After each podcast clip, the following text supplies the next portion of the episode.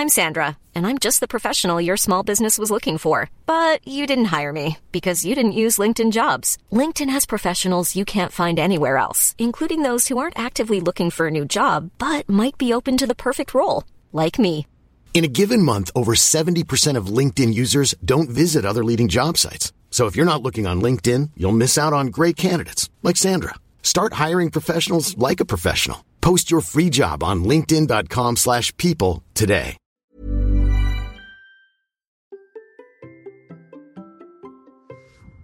Et si nous faisions le bilan de ma préparation pour le 24 heures, je suis à mi-parcours. Allez, c'est parti. Bonjour, bonjour mes champions et mes champions, c'est Bertrand. Bienvenue dans Kilomètre 42, le podcast dans lequel nous parlons tous les mercredis de course à pied, mais surtout de mouvement et d'un mode de vie plus simple pour lutter contre la sédentarité, bouger, prendre confiance en nous. Si vous me découvrez ou découvrez le podcast, il y a quelques années, j'étais un gros hamster obèse de plus de 105 kilos. Après un équilibrage alimentaire, la reprise du sport, je perdais 27 kilos, je me suis lancé dans le défi de courir un marathon. Je vous avais raconté tout ça dans la première saison du podcast.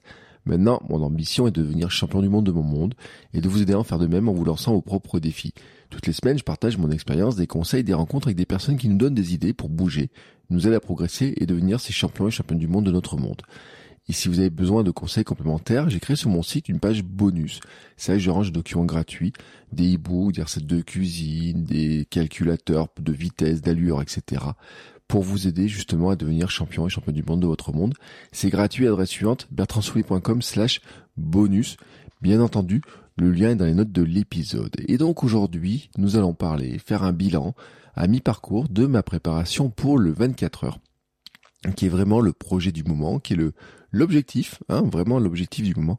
Euh, Est-ce que ce sera le dernier objectif de l'année? Ça, je n'en sais rien. Mais le 1er et le 2 octobre, ben, je fête mon anniversaire en allant courir 24 heures. Voilà, c'est comme ça. J'en avais fait un épisode avec Mehdi, qui est l'organisateur, qui euh, qui était déjà venu une autre fois avant pour expliquer son parcours. Hein. C'est un petit peu Mehdi, il était passé de son canapé à circadien, et maintenant il est passé de circadien, de son canapé à circadien, et puis de d'organisateur de 24 heures.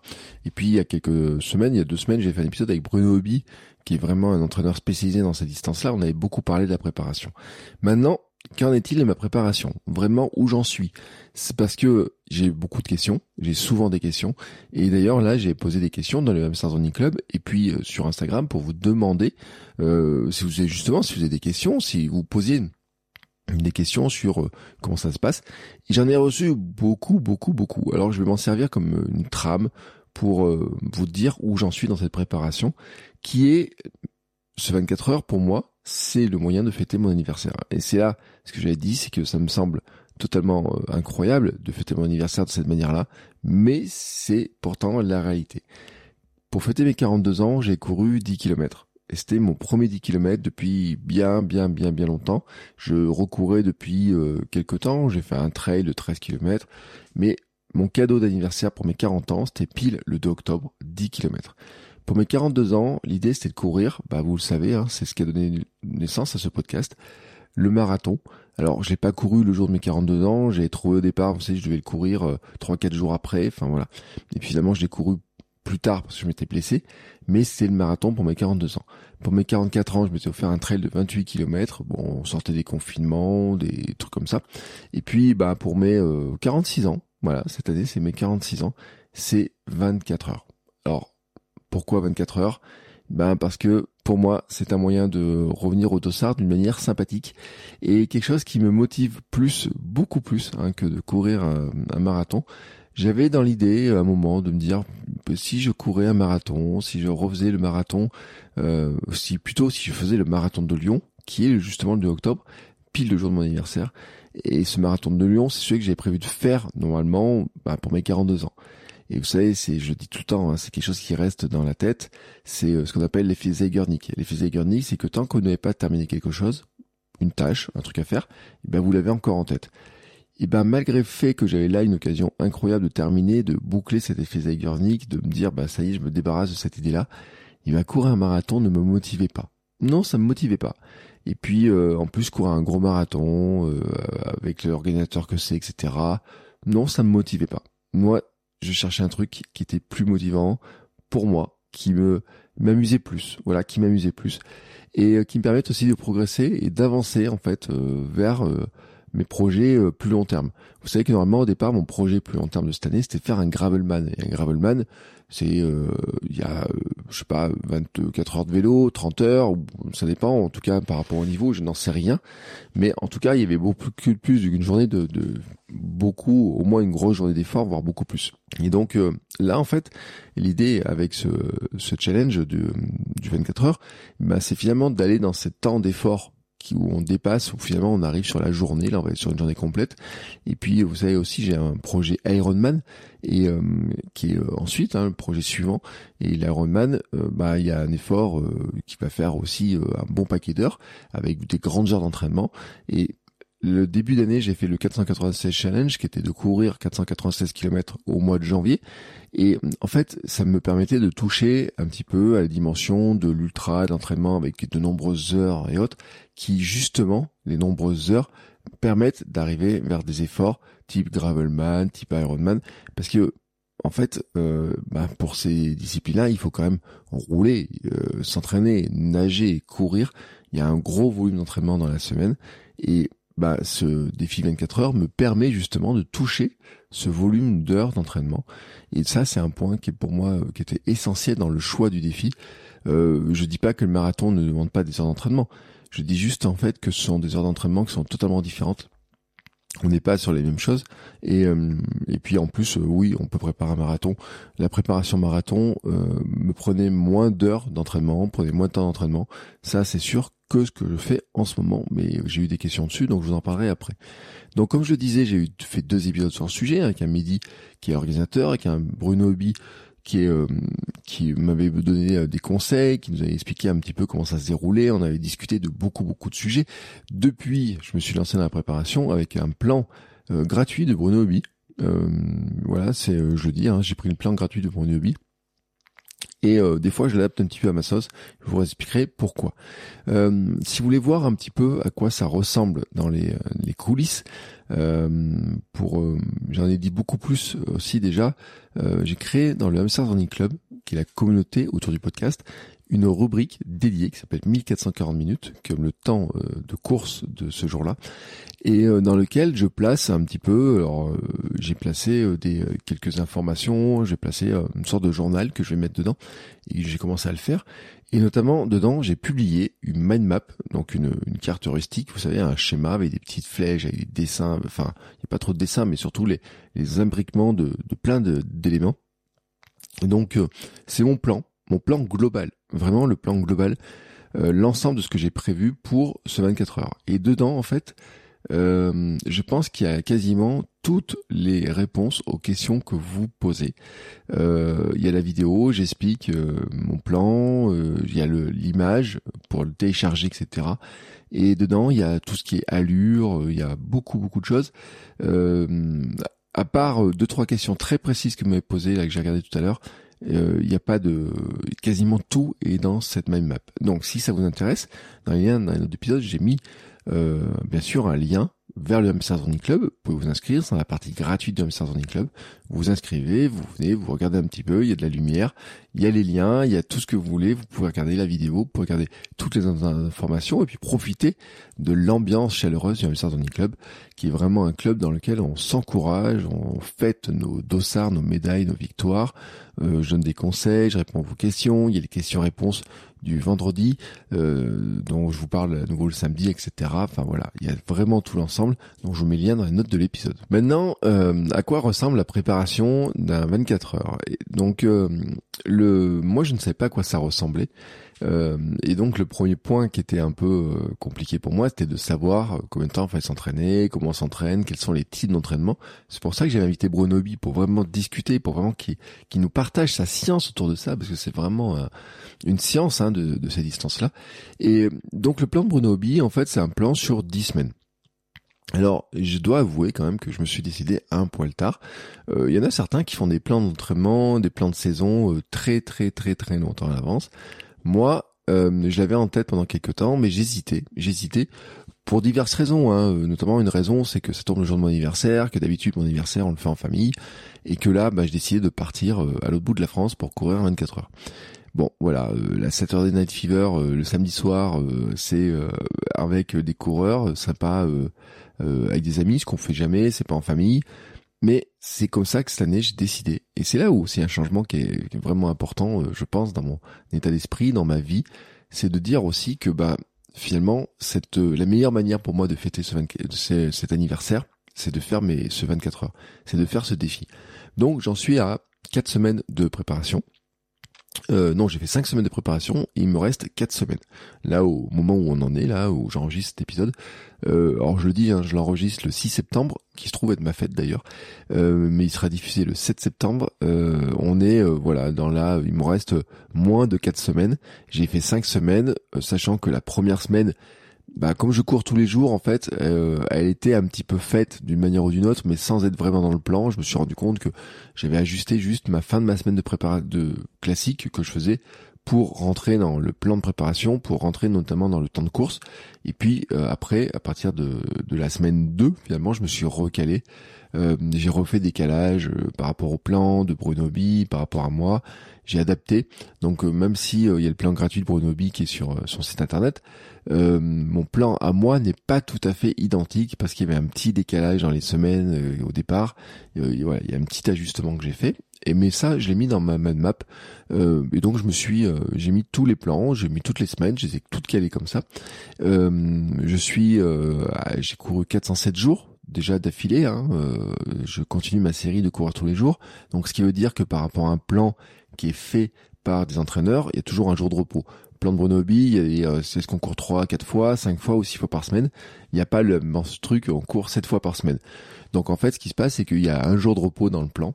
Et ce jour de repos, moi, je le cours, mais je cours euh, différemment. Alors selon les semaines, je l'ai couru soit soit euh, vraiment en allure lente et en faisant un petit exercice type marche à l'envers, des choses comme ça. Soit là, ça fait deux semaines où je le fais en mode repos et ça, c'est vraiment aux sensations. Et quand je dis en mode repos, c'est que je cours euh, 20 minutes. Euh, hier, c'était 16 minutes. Et euh, 2 km et quelques. Et euh, l'autre jour, c'était 20 euh, minutes. Et j'ai couru, euh, j'avais couru combien? 21 minutes. J'avais couru 3 km 15. Et là, vous voyez, j'ai fait 2 km 30, 16 minutes. Avec un petit peu de dénivelé. par rapport à ma journée, par rapport à ma forme, par rapport à mes sensations, par rapport à mon dos, etc. C'était euh, ce qu'il me fallait. Voilà. Il fallait que je fasse cette petite. Euh, j'ai décidé de placer cette petite pause, même si finalement elle arrivait après. Euh, bah, j'avais fait pause deux jours, samedi dimanche, plus pause. mon dimanche a été moins moins couru que ce que j'avais prévu. Et ça, en fait, c'est de l'ajustement.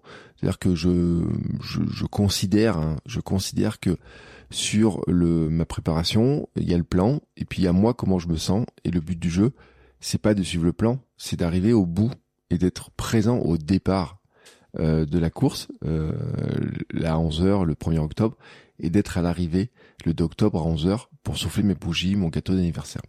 Donc l'idée, c'est pas de suivre le plan à la lettre et de se blesser, c'est de suivre mes sensations, de suivre le plan et d'arriver au bout. Et ça, c'est un élément qui est important. Donc, en quoi ça ressemble un plan euh, finalement de, de 24 heures? Eh ben, dedans, il y a des allures, il y a des, euh, des entraînements avec différentes allures, euh, des allures avec euh, de la sortie 24 heures, parce que comme l'avait dit Bruno il faut intégrer le rythme du 24 heures. Et je dois le dire, c'est peut-être effectivement ce qui est le plus compliqué, c'est-à-dire se forcer à courir dans les allures qu'on a prévues pour faire le 24 heures.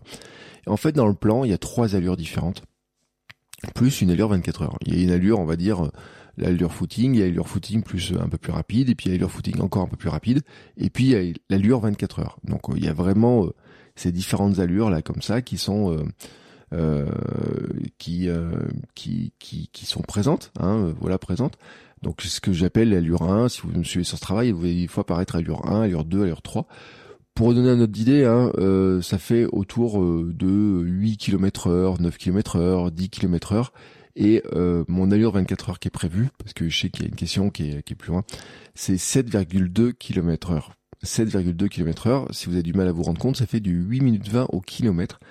Euh, et sachant qu'après j'ai des entraînements où on est plutôt où j'ai des entraînements à 7,30 du kilomètre, 6,40 ou 6,00 du kilomètre. Euh, selon les jours, voilà, c'est des répartitions des entraînements.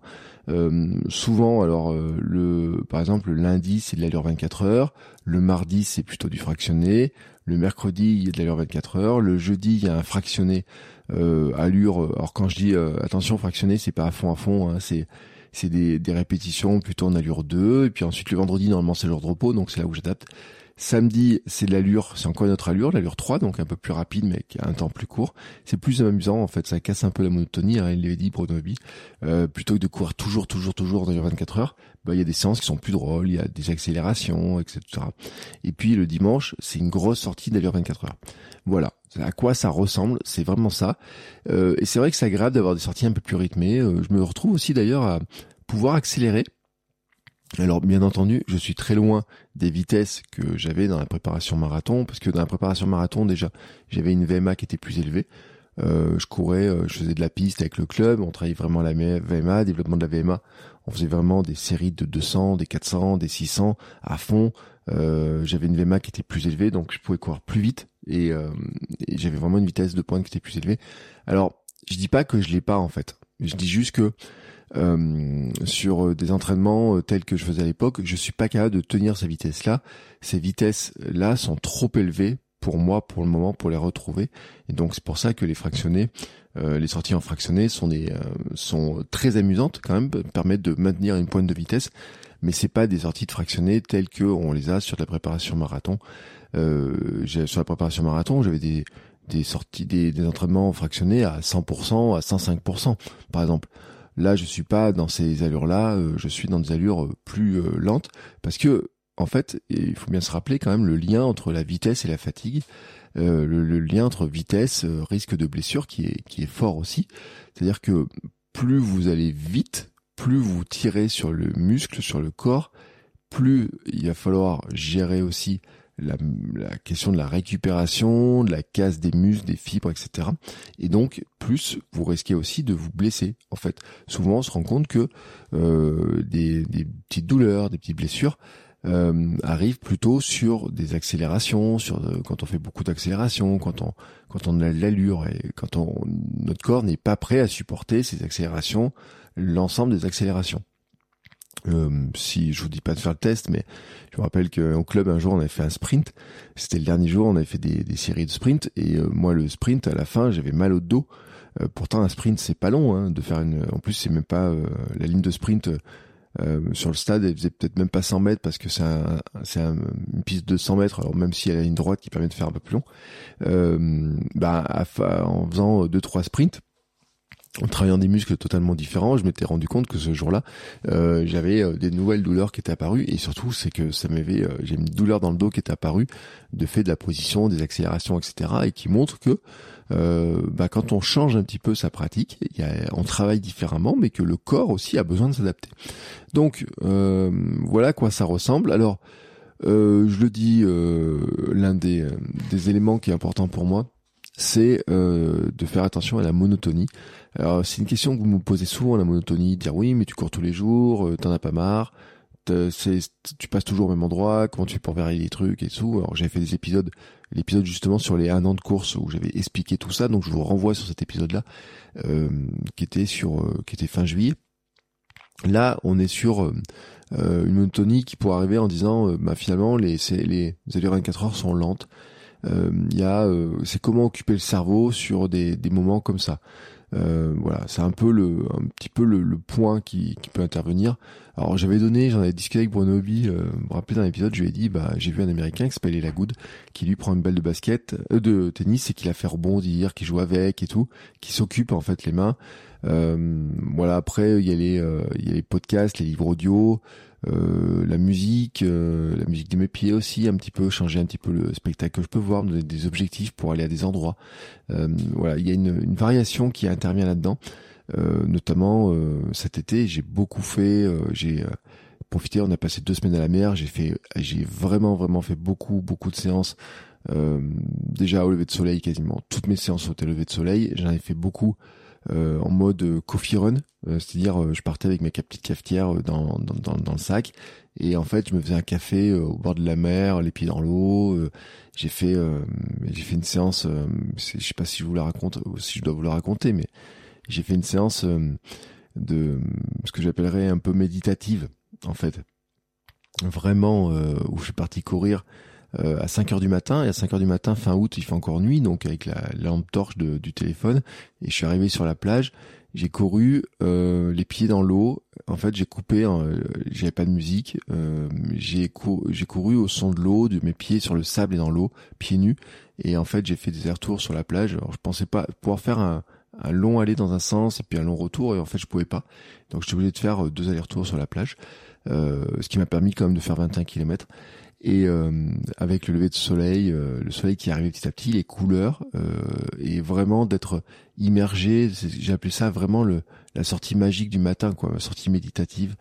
Et, et je l'ai ponctué, je me suis baigné en fait. Et et en fait, je, je dis que je me suis baigné à poil. Voilà, dans j'ai vu cette mer à un moment donné, j'ai fait 15 ou 16 kilomètres, peut-être 17 j'étais trempé d'avoir couru dans l'eau, d'avoir euh, j'avais du, du, sable sur les jambes, j'avais de l'eau qui avait aspergé partout, la transpiration. Et puis à un moment, euh, et puis ça, ça, me travaillait depuis quelques jours. Je me disais quand même, genre, un jour, faut que je me baigne quand même parce que l'eau était bonne et euh, un peu fraîche ce jour-là, mais était bonne et tout. Et je me suis dit, ça doit quand même un sacré kiff de se baigner au lever du soleil. Et puis j'ai regardé et puis je me suis dit, bon, là, euh, c'est le moment quoi. C'est le moment. Et euh, à Gruissan, on va en vacances, il y a une zone euh, qui est ouverte aux naturistes toute l'année, enfin, tout le temps, en permanence.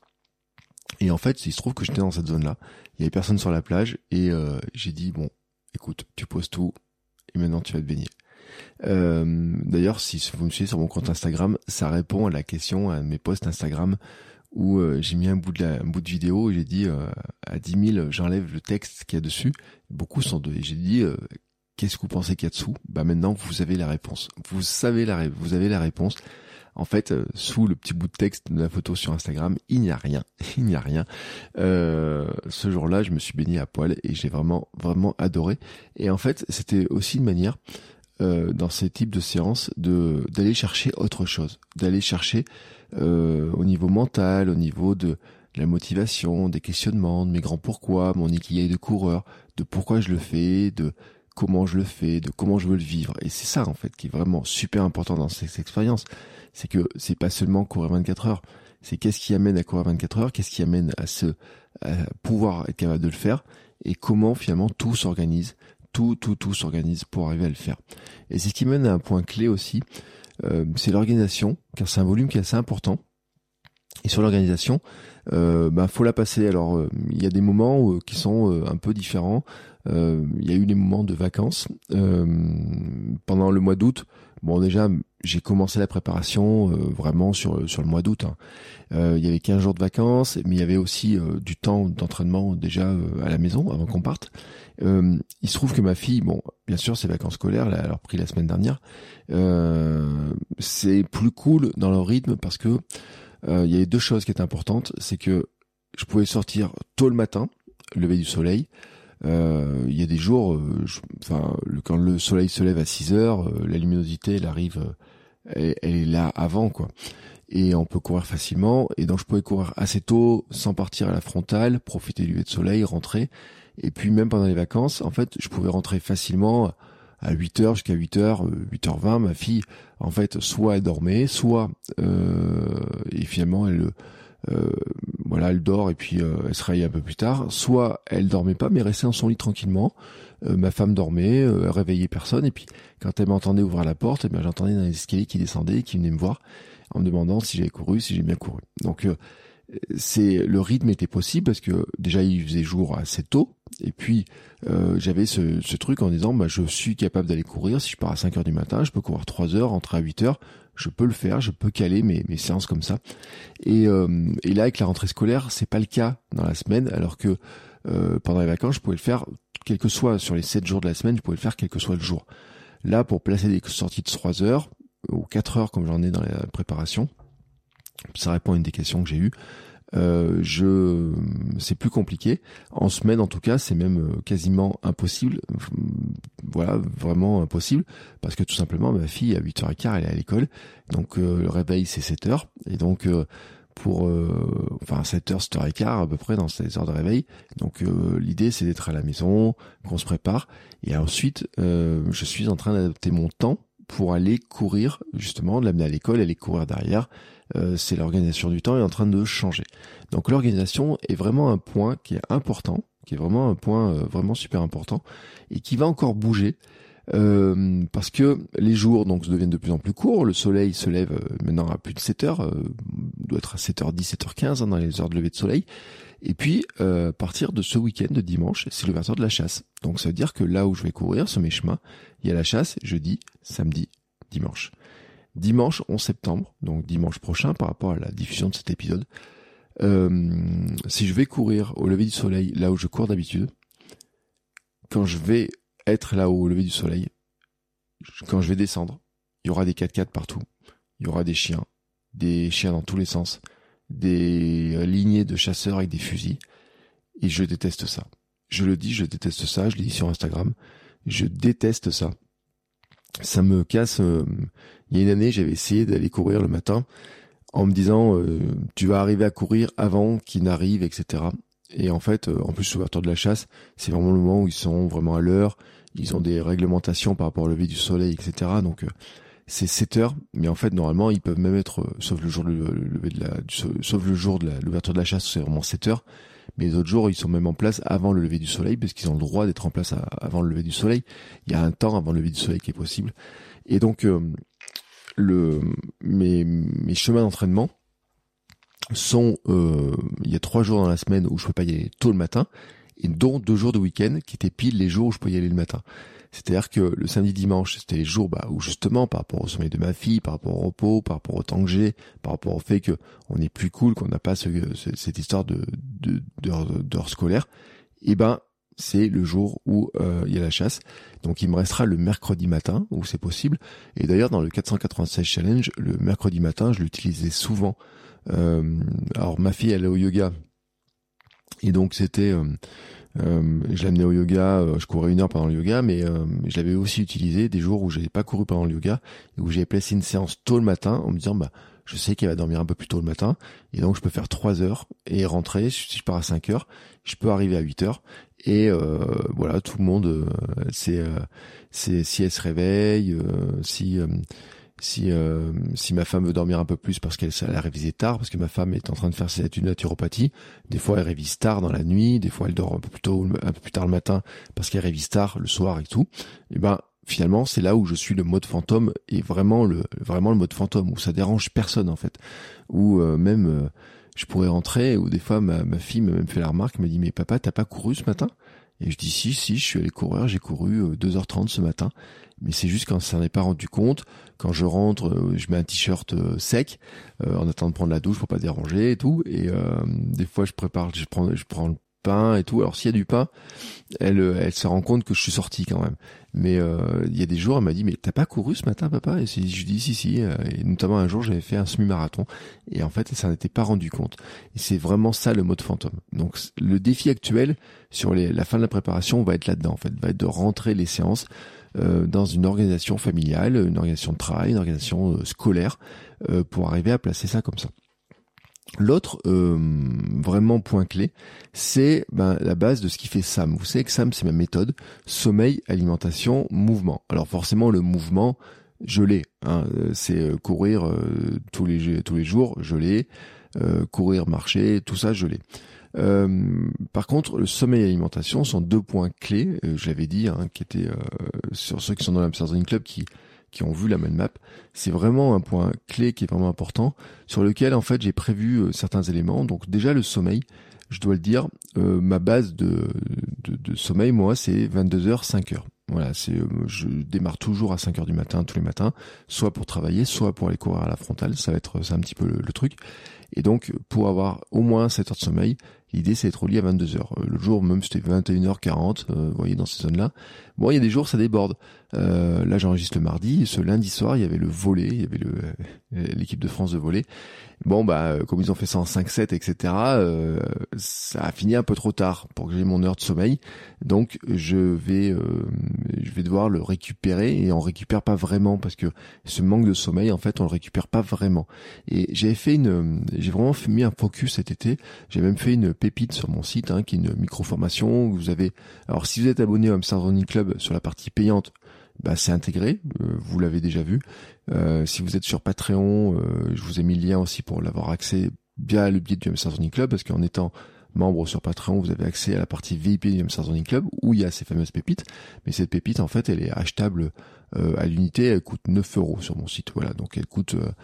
Euh, elle, vous explique en fait comment on se sert des vacances, comment on peut se servir d'une période de vacances, euh, une période d'été en fait, qui peut être l'été, mais qui peut être le reste de l'année. Mais le mieux, c'est c'est vrai que c'est avoir une période de vacances dans laquelle on n'a pas de contraintes de temps quand on a une famille, quand on a des enfants et tout, c'est vrai que souvent cette période-là, c'est euh, c'est pas facile à trouver. Hein. Deux semaines de vacances sans contrainte particulière ou quoi que ce soit dans l'année, c'est pas tout le temps qu'on les a. Hein. Les vacances scolaires, euh, même si euh, maintenant tout ça fait deux semaines, même si Noël fait deux semaines, euh, Noël, on n'est pas libre de ses horaires vraiment particulièrement, c'est pas si facile que ça. L'été, on est souvent plus cool, plus libre, c'est plus facile à gérer.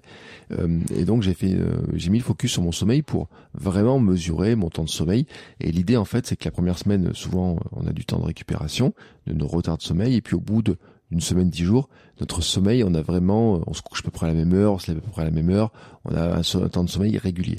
Donc moi, ce temps de 7 heures, c'est un temps que je sais depuis euh, pas mal de temps que c'est le temps euh, qui, qui, me convient bien. Surtout que je le complète en fait par un bout de sieste d'une demi-heure en général tous les jours. Donc c'est à peu près ça. Et puis le week-end, des fois, je fais une sieste qui fait un peu plus longtemps, qui peut faire à peu près une heure. Euh, si la sortie longue du matin était un peu plus longue, un peu plus fatigante, et eh ben va un petit peu s'allonger euh, la sieste. Hein. C'est-à-dire que la sieste c'est soit 20 minutes, soit 1h30, hein, grosso modo. Mais en fait, moi je compte euh, une demi-heure, entre une demi-heure et une heure, parce que je lis un petit peu avant, je m'endors un petit peu, euh, je fais un peu de respiration, vous voyez, tous ces éléments-là que j'ajoute dedans, euh, qui me permettent en fait d'avoir une vraie coupure dans ma journée. c'est vraiment une vraie coupure dans ma journée. Alors des jours, on va chercher Camille, ma fille, à l'école, elle mange avec nous. Il y a des jours, elle va manger à la cantine. Et donc l'organisation va, va être un petit peu modifiée aussi par rapport à ça. Bon, il y a la chaleur aussi, par exemple, sur ce début septembre.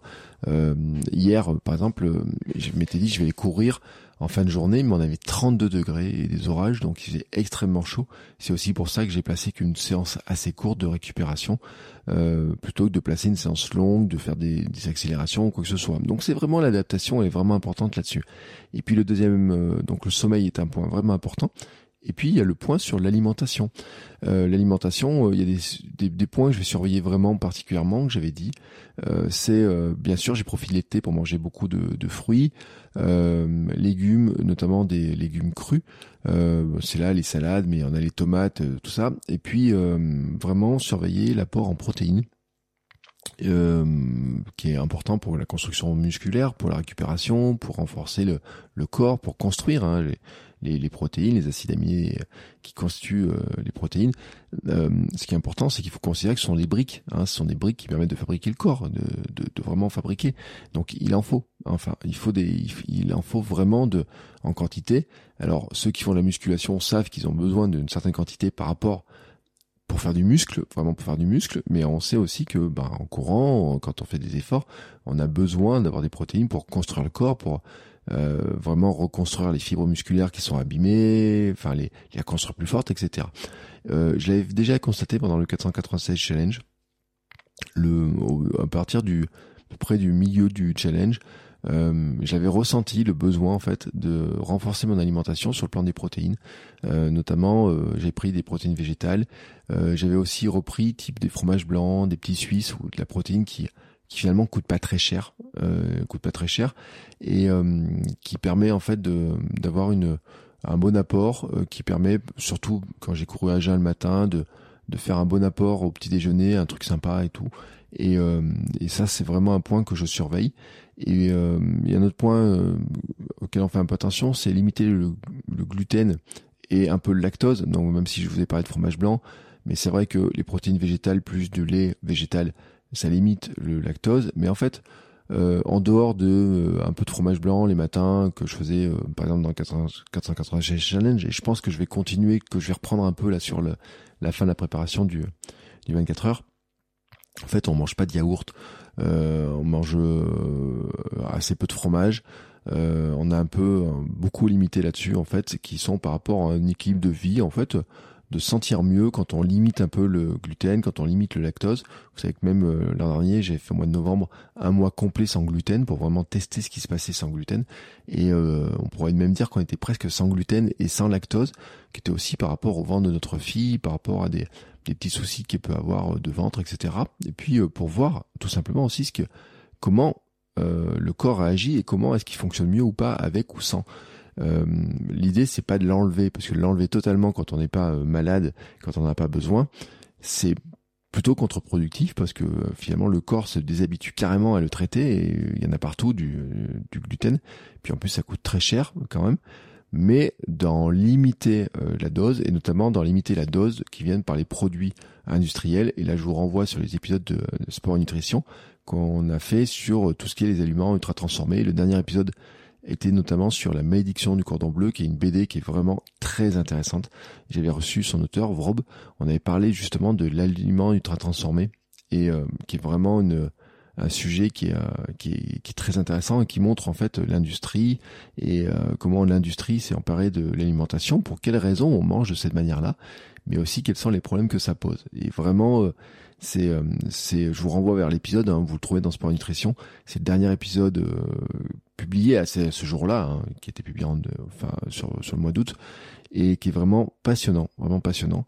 Et il y a eu, des épisodes avec Anthony Fardet, euh, qui, est, qui est auteur notamment, qui, qui parle aussi de l'importance de la matrice alimentaire. Euh, on a parlé beaucoup de ces sujets-là dans Sport Nutrition, et donc je vous renvoie là-dessus pour euh, comprendre aussi la logique de pourquoi euh, finalement j'ai une alimentation qui, qui, qui va sur le cru quand c'est possible, qui va beaucoup sur les cuissons vapeur, qui va beaucoup sur l'alimentation le plus brute possible et en évitant l'ultra transformation et qui va aussi sur éviter d'avoir trop de gluten, trop de lactose, mais je ne suis pas dans l'éviction, je suis vraiment dans la limitation, ce qui est vraiment différent, euh, vraiment vraiment différent. Euh, donc ça c'est euh, la base de Sam. Hein. Vraiment, je dis, si vous êtes intéressé par Sam, je vous mets le lien dans les autres épisodes, mais c'est pareil, j'en ai. C'est Sam, c'est ce qui m'avait permis moi de retrouver mon équilibre de, vie, mon rééquilibrage alimentaire, mon rééquilibre de vie, rééquilibrer le sommeil, rééquilibrer l'alimentation, sont des piliers qui sont importants, Sam en fait, parce que quand on a un cas de tout rééquilibrer, sommeil, alimentation, mouvement, en fait, ils marchent ensemble. Euh, mieux manger permet de mieux bouger, permet aussi de mieux dormir, mieux dormir permet de mieux manger, mieux bouger, mieux bouger euh, permet, euh, vous avez compris, euh, l'ensemble hein, de quand on commence à bouger, on se dit qu'il faudrait mieux manger un peu mieux, dormir un peu mieux.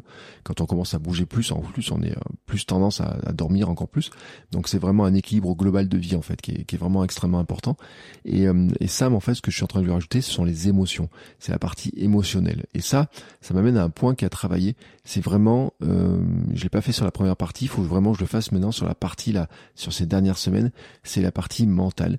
Euh, j'ai mis dans ma fameuse mind map de préparation du, du, du de, ce, de ce 24 heures euh, un aspect préparation mentale avec de la méditation quotidienne, un programme euh, par exemple de petits bambous sur le sport, euh, avec euh, des routines aussi que je suis en train de travailler. Et ça, c'est ma partie certification préparation mentale qui me permet d'avoir des outils pour moi-même, euh, des routines de concentration, notamment pour un créneau que j'ai repéré, dont on m'a, on a parlé aussi avec Bruno Hobby, c'est dans les 17 heures de course. Quand on arrive dans les 17 heures de course, donc 17 heures de course, donc bien sûr il en reste 7. Ça veut dire que avec un arrivé à 11 heures, ça fait dans, à peu près dans 4 heures du matin, dans la zone de la nuit là. 3-4 heures du matin euh, le, dimanche matin qui est le point euh, bah, où euh, ça fait déjà un bon bout de temps qu'on tourne, il peut faire plus froid, on va arriver aussi sur bah, le matin, il, y a toujours un coup de rafraîchissement le matin, il peut il y a un sentiment de lassitude qui peut arriver, donc je l'ai je l'ai pointé pour mettre en place à ce moment-là des routines personnelles.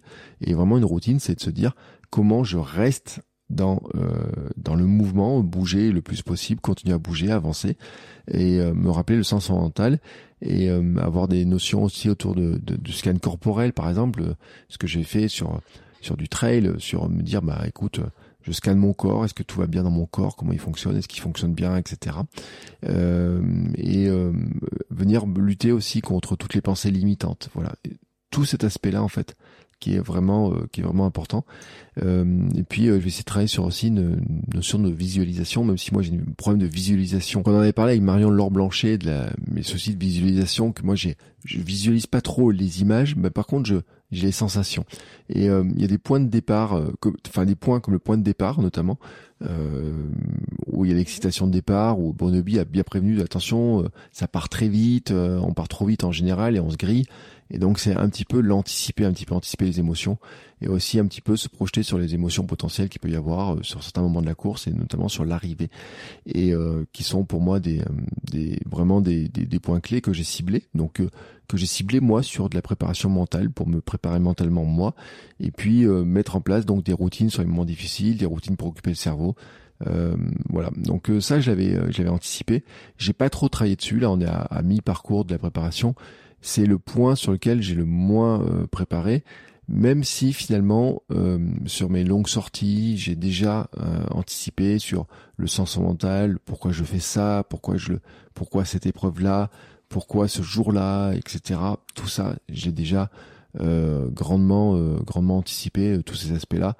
J'ai, j'ai le temps d'y réfléchir. je vois ce qui me nourrit, le sens mental, de pourquoi je le fais, ma progression, tout ça, je le mesure et tout ça, ça, ça participe finalement à ma progression mentale. Mais bien sûr, il reste des choses à travailler qui sont sur les routines, vraiment sur les routines globales. Maintenant, ça me permet d'aborder le thème des questions que vous m'avez posées, qui me permettront d'aller plus point, de manière plus pointue sur certaines questions que vous avez pu me poser. Et donc, euh, je le répète, pour ces questions que vous m'avez posées, euh, donc c'est des questions qui ont été posées dans l'Amsterdam Running Club et sur mon compte Instagram. Donc j'essaie de mélanger en fait. Hein, euh, les uns et les autres, vous reconnaîtrez en fait. Hein. Euh, première question. Après, je les ai mises en catégorie, mais il y en a une question que j'ai mise hors catégorie. C'est Xavito qui me demande "Tu es prêt? Et la réponse est non. mais ce qui est logique, c'est-à-dire que je pense que mentalement je suis prêt, mis à part bon pour dire les routines etc. Mais bon ça ça se travaille, euh, c'est assez simple à travailler, à répéter et puis on est déjà une bonne partie dans la tête. Euh, et puis le 486 challenge avait été un très très bon exercice pour avancer tous les jours, allonger les distances, lutter contre la fatigue, lutter contre la lassitude etc. J'avais déjà mis en place des choses, donc j'ai quand même une base là-dessus.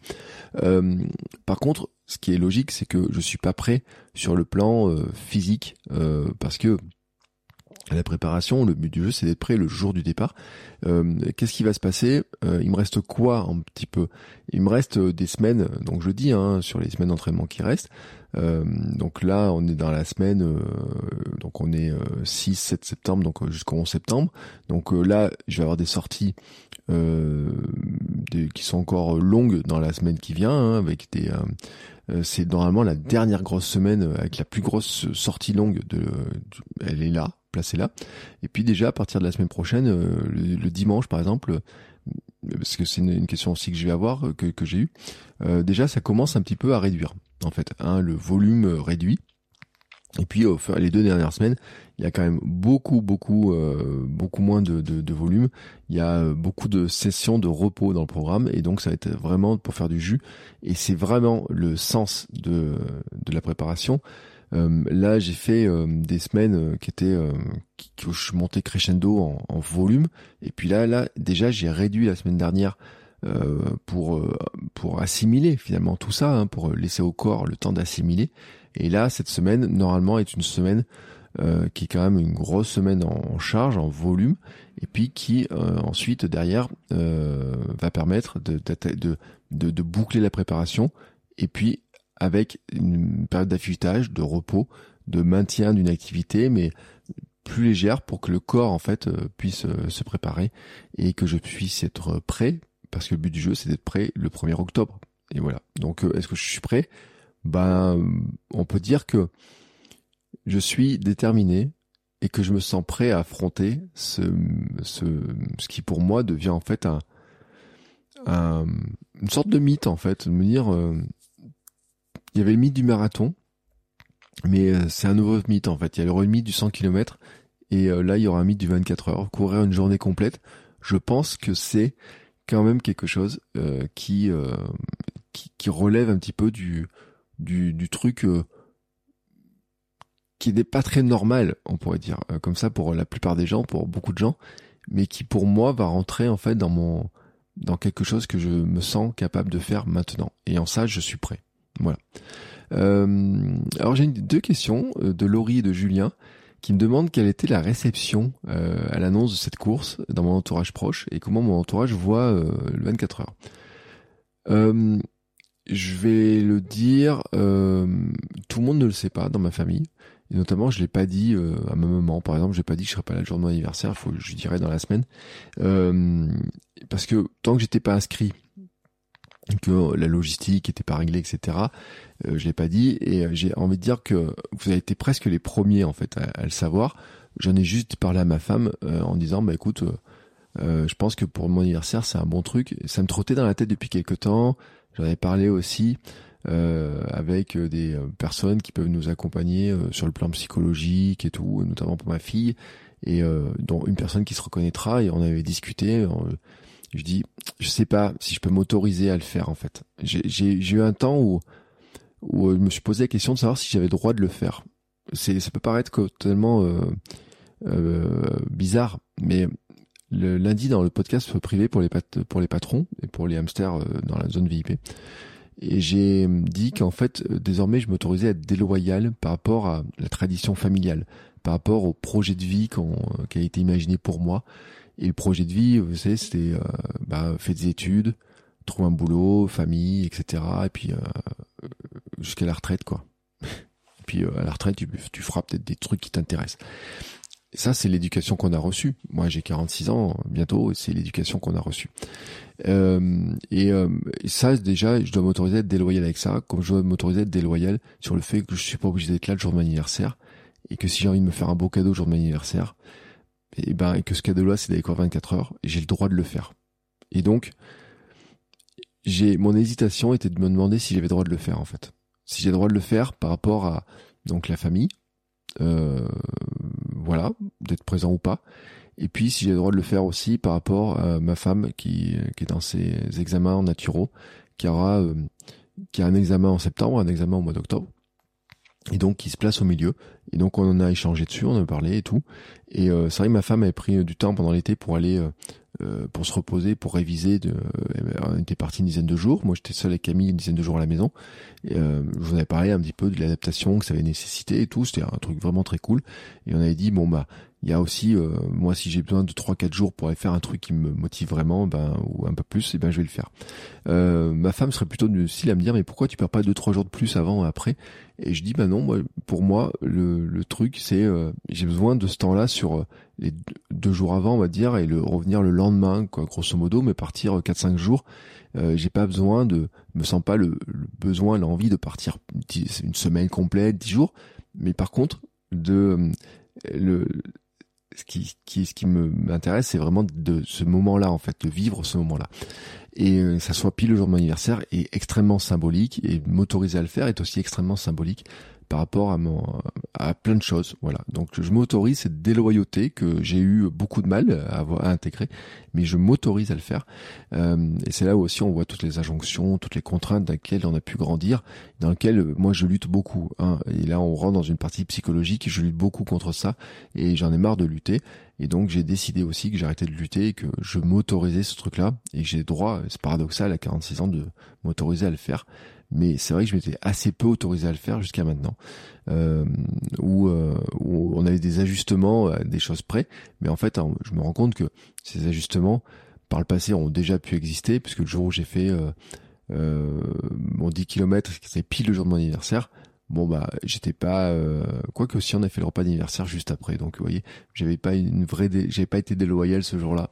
Bon bah là je m'autorise à l'être euh, y a une réaction qui été drôle et amusante quand même c'est que ma femme euh, m'a dit bah si ça tente vas-y vas-y hop tac hop on, y go et le l'une des, des, questions un truc qu'elle avait pas saisi en fait c'était la distance que ça allait représenter de course je sais pas comment elle avait imaginé les choses mais en fait un jour on en discute et puis je vois l'entraînement et tout. Elle me dit mais combien t'as fait? Je lui explique. Elle me dit ça fait quand même ça et tout.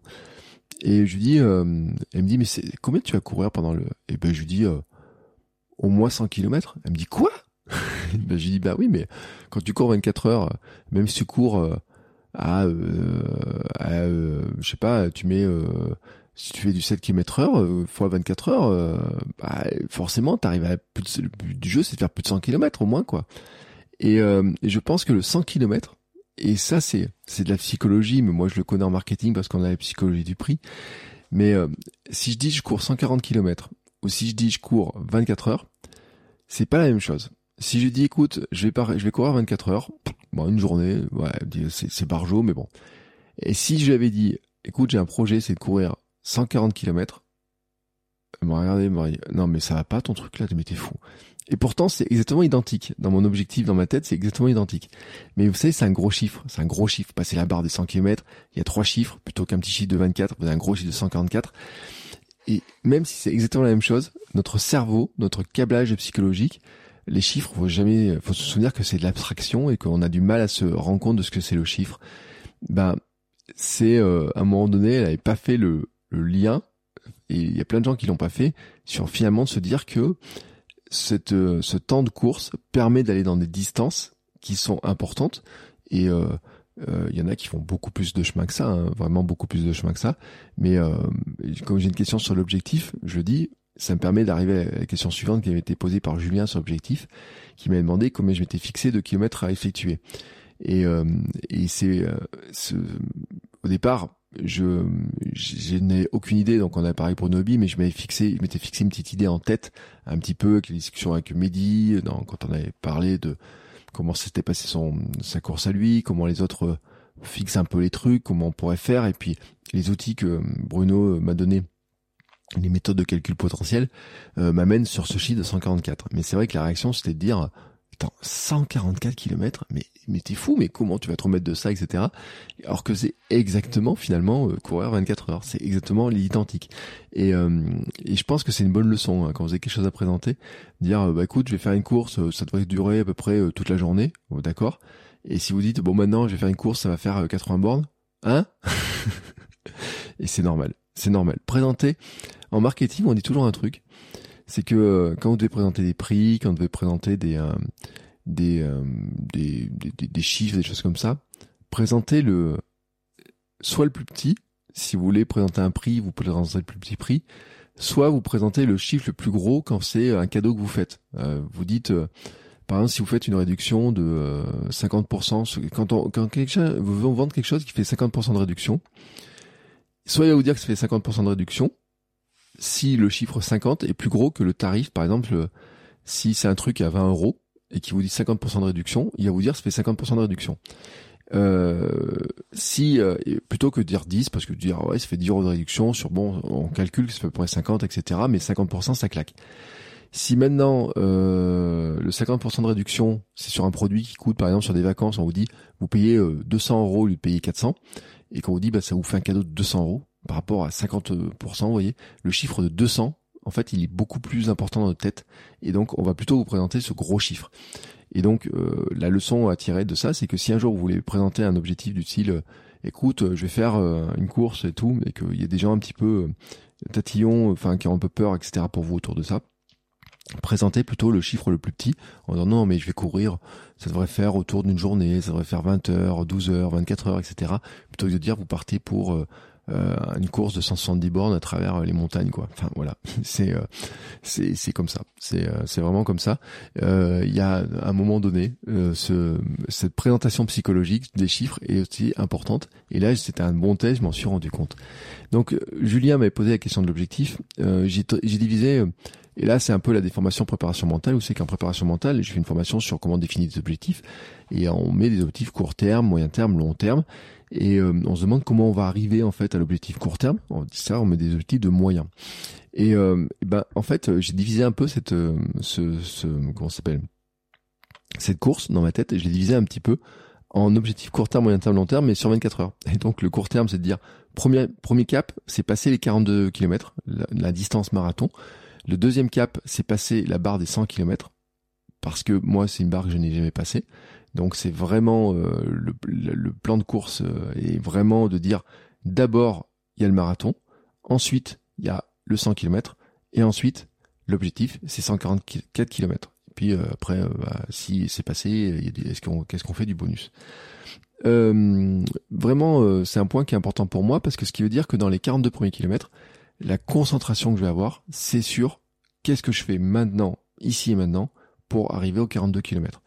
Et non pas pour l'arrivée. Et là, il y a un petit piège, c'est de ne pas comparer avec mon temps du marathon, mais de dire comment j'arrive à cette barre des 42 km avec les allures qui sont prévues, avec le rythme qui est prévu, etc. Ça, c'est un point qui est vraiment, vraiment extrêmement important pour moi. Et ensuite, passer de la barre des 42 au 100, eh ben, il y aura d'autres choses qui vont rentrer d'autres points de surveillance, etc. Et ça, petit à petit, je vais le, il faut que je le, je l'écrive, il faut que je le note un petit peu, il faut que je réfléchisse à ça. Pour l'instant, c'est pas réfléchi. Je, vais profiter des dernières semaines là pour euh, vraiment réfléchir un petit peu à ça. Mais c'est vraiment un point qui est pour moi euh, essentiel, c'est de se dire qu'en fait, d'abord mon premier objectif, Là maintenant, c'est d'être à la ligne de départ, mais euh, une fois que je serai à la ligne de départ, c'est premier objectif, c'est d'arriver au marathon passer ce premier cap et de me concentrer sur les choses que je fais pour passer le marathon. Puis ensuite, quand je suis passé dans le marathon, me concentrer sur les choses qui me permettent d'arriver à, 100 km. Et puis à 100 km, on verra à quel moment j'en suis. Il y aura quelles sont les choses que je fais pour permettre de passer euh, le cap de la nuit, puis le cap des 144 km, et puis euh, les bonus, etc. Et tout voilà. Qu'est-ce que je dois faire à chaque fois pour arriver à ce moment-là? Ça, c'est vraiment euh, aussi comme ça qu'on travaille sur les objectifs en préparation mentale. Et moi, j'ai redécoupé comme ça finalement mon 100 km dans ces trois grandes phases, en fait, qui sont vraiment de dire, j'arrive d'abord aux 42 km, enfin, les 24 heures, j'ai vraiment découpé en comme ça, les 42, les 100, et puis ensuite, ce qui a au-dessus de 100, c'est monter jusqu'à 144 pour obtenir l'objectif 144, qui est vraiment pour moi le, le point le plus important. Ensuite, j'ai eu deux questions sur l'organisation, euh, qui sont, euh, alors là, il y a des points qui sont encore à régler, mais euh, notamment sur l'organisation de course, alors qui revient un petit peu avec l'objectif. Euh, c'est Mathieu, par Roadrunner, que j'ai reçu il y a pas longtemps, qui a fait son 24 heures, qui était époustouflant, hein, qui a fait un super temps et tout, et vraiment bravo Mathieu, et qui sera présent d'ailleurs. là en Bretagne, là, ce week-end-là. Et en fait, il m'a demandé, comptes-tu rester sur le parcours pendant 24 heures ou feras-tu une ou des pauses de dos euh, je l'idée, c'est de le faire sans dormir. Mon idée, hein, de base là, comme ça là, tout de suite, c'est de le faire sans dormir et de rester dans la logique de Bruno Hobby, d'avancer tout le temps, tout le temps. J'avais dans mon idée, j'avais dit, j'imagine ce 24 heures avec euh, euh, la, du podcast autour, c'est-à-dire faire un podcast qui soit enregistré avant, pendant, après. Et dans ma tête, à un moment donné, je m'étais même dit, pour avoir sur une table en fait un micro qui soit posé et euh, que euh, avec une chaise et que j'arrête des gens, qu'on en discute et tout. Et je me suis dit non mais en fait euh, faire arrêter des gens qui sont là pour courir, marcher pendant 24 heures, 12 heures, etc. C'est pas intéressant. Et moi j'ai pas envie de le faire. Par contre, vous avez, j'ai fait un épisode en courant. Dans la carrière du podcast, j'ai fait plusieurs épisodes en courant. Cet été, j'ai même fait des messages sur Telegram en courant. Euh, voilà, donc je peux le faire. Et donc l'idée, c'est plutôt, j'ai le matériel d'enregistrement pour euh, enregistré en courant euh, avec mon téléphone, micro cravate. J'ai un petit enregistreur euh, mobile au tout, je peux faire tout ce que je veux. Et puis j'ai des matériels plus lourds d'enregistrement qui permet d'enregistrer avec des micros et tout. Donc il y a des choses que je vais faire. Je vais profiter de ce déplacement pour en Bretagne pour faire des épisodes de podcast. J'ai un peu de mon idée avec des personnes. on a commencé à en discuter un petit peu avec notamment Mehdi. Je lui ai demandé tiens telle ou telle personne, etc. Qu'est-ce que t'en penses? Est-ce qu'on pourrait le faire? Donc je voudrais avoir des euh, faire discuter avec quelques personnes qui vont faire cette course ou d'autres courses et qui sont qui seront présentes pour faire un épisode. Et puis pour préparer peut-être d'autres épisodes qui vont arriver après parce que ça c'est un peu la surprise. Mais euh, pendant la course elle-même l'idée c'est de marcher courir tout le temps voilà, c'est ne pas s'arrêter. Euh, Est-ce que euh, quand tu restais sur le parcours, j'ai fait une blague parce que Mehdi un jour avait fait une photo d'une boulangerie et j'ai dit bah euh, je passerai par la boulangerie pour faire un boulangeoine tant qu'à y être. Et il a dit non, elle est fermée le dimanche. Bah, dommage, donc il y aura pas de de. Mais si vous êtes dans le coin, vous pouvez m'amener euh, si vous m'amenez un croissant ou un pain au chocolat, je suis preneur. Je suis vraiment preneur parce que je sais pas moi, vous voyez, c'est c'est un peu mon côté j'aime bien ce truc-là. Et cet été, j'ai fait il j'ai fait deux semi-marathons euh, d'affilée. Euh, et euh, parce que c'était pour un challenge du marathon de Paris 2024, marathon open. Pour Armand Dossard. Donc j'ai fait euh, un challenge comme ça et euh, j'ai fait deux, mar deux semi-marathons, un mardi et un mercredi. Et puis un autre jour, j'ai j'en ai rajouté un presque un. Et, euh, et en fait, je me suis arrêté à une boulangerie sur le passage. Je vais voir le lever de soleil alors à sur la plage Échalé et tout. Et, euh, et j'ai pris ma cafetière et je me suis arrêté dans une boulangerie. J'ai acheté un pain au chocolat. Et en fait, je me suis mangé mon pain au chocolat en faisant mon café au lever du soleil sur la plage et j'étais j'avais fait à peu près 11 ou 12 kilomètres donc il fallait que je enfin un peu moins. Et enfin on va dire 9 peut-être 9 10 et il fallait qu'ensuite que je revienne. Et c'était mon c'était en fait je me suis dit mais en prépa marathon tu le ferais pas. Mais là finalement c'est une sorte de préparation à me dire euh, qu'est-ce que tu vas manger pendant cette course, comment tu vas manger, qu'est-ce que tu vas prendre, etc. Et euh, ça m'amène à la question suivante qui a été posée par Brice, euh, qui d'abord me disait félicitations pour cet objectif, et qui l'a surpris lui, et me dit tu nous surprendras toujours. Et en fait, il se demandait qu'est-ce qu'il y aurait sur ma table de ravitaillement. Euh, alors, Brice, en fait, il est dans l'Amsterdam Club, donc lui, il a vu la fameuse mind map. Et il sait que dedans, euh, euh, il y a beaucoup d'éléments qui ont été placés, mais que justement, il n'y a pas tous les éléments sur l'alimentation qui sont encore placés parce que je ne sais pas tout je ne sais pas encore tout.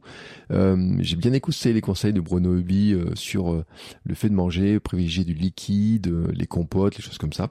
Donc sur ma table, je dois déjà le dire, il y aura des produits à Pyron, euh, stick de miel, bar, euh, nougat, euh, des infusions. si on peut avoir un peu d'eau chaude, une petite infusion pour le soir, si, surtout s'il fait froid dans la nuit, pour se réchauffer, etc. Ça, je suis fortement preneur. J'ai le stock, etc. Bon, voilà, avec Pyron, vous savez, on est partenaire, on a le podcast pour nutrition qu'on monte ensemble. Donc, c'est pour moi, c'est logique. Et pendant tout l'été, j'ai carburé aussi à ça hein, sur les sorties, les sorties longues. Je pars toujours avec un stick de miel dans ma besace, enfin ma besace, ma, ceinture euh, une barre, euh, les gâteaux de les gâteaux sport, etc. Enfin voilà, tout ça c'est calé et le nougat vraiment. Alors, le, nougat, euh, un matin je suis parti avec bon, un bout de nougat sur bah, manger ça au lever du soleil sur la plage. Je peux vous garantir que j'ai pris un gros kiff, comme je le fais au lever du soleil sur mes petites montagnes autour ici aussi. Fait partie voilà des, des, bons kiffs et qui permettent aussi de recharger pour repartir vraiment. Donc vraiment ça c'est sûr. Ensuite oui des compotes. alors ce que j'ai prévu, c'est prendre quelques compotes euh, commerce et qui peuvent être aussi des compotes type NAC ou quoi. Enfin, vous voyez des, des trucs qui existent déjà. Mais je pourrais faire mes propres compotes hein, en fait en choisissant les plus naturelles possibles et en évitant euh, celles qui sont euh, chargées en plein de choses.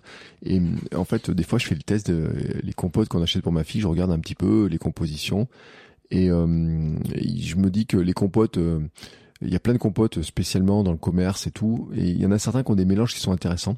Alors euh, je dis NAC, mais j'aurais pu parler de Baou, euh, les marques un peu comme ça. Et euh, parce qu'il y avait notamment certaines avec de la patate douce dedans. Et ça m'amène à, un truc suivant, c'est que je pense que je vais, faut que je trouve le moyen, mais de voir sous quelle forme je voudrais en fait de amener de la purée de patate douce.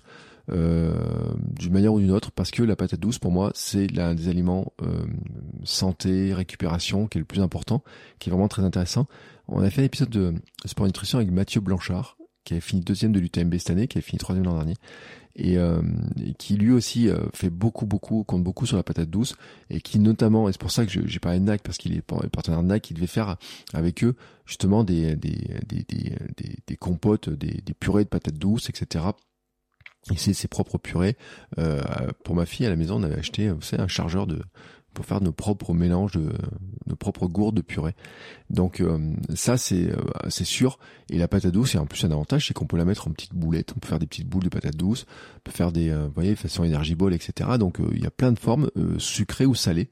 Donc là ça c'est un élément que vraiment je vais intégrer et là je vais commencer à tester quelques recettes pour voir sous quelle forme vraiment ça sera le plus adapté un peu de sucré, ça c'est certain, de l'eau, bien entendu, de l'eau, de l'eau, de l'eau, parce que finalement c'est le plus important. l'eau, euh, vraiment très importante. Euh, je pense quand même que je vais amener quelques bonbons.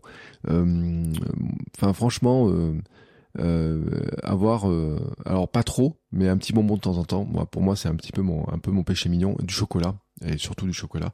Il faut vraiment que je le, du chocolat et de noir. Enfin voilà, c'est un petit carré de chocolat noir avec un petit café, euh, je pense au lever du soleil, euh, sera tout à fait euh, adapté.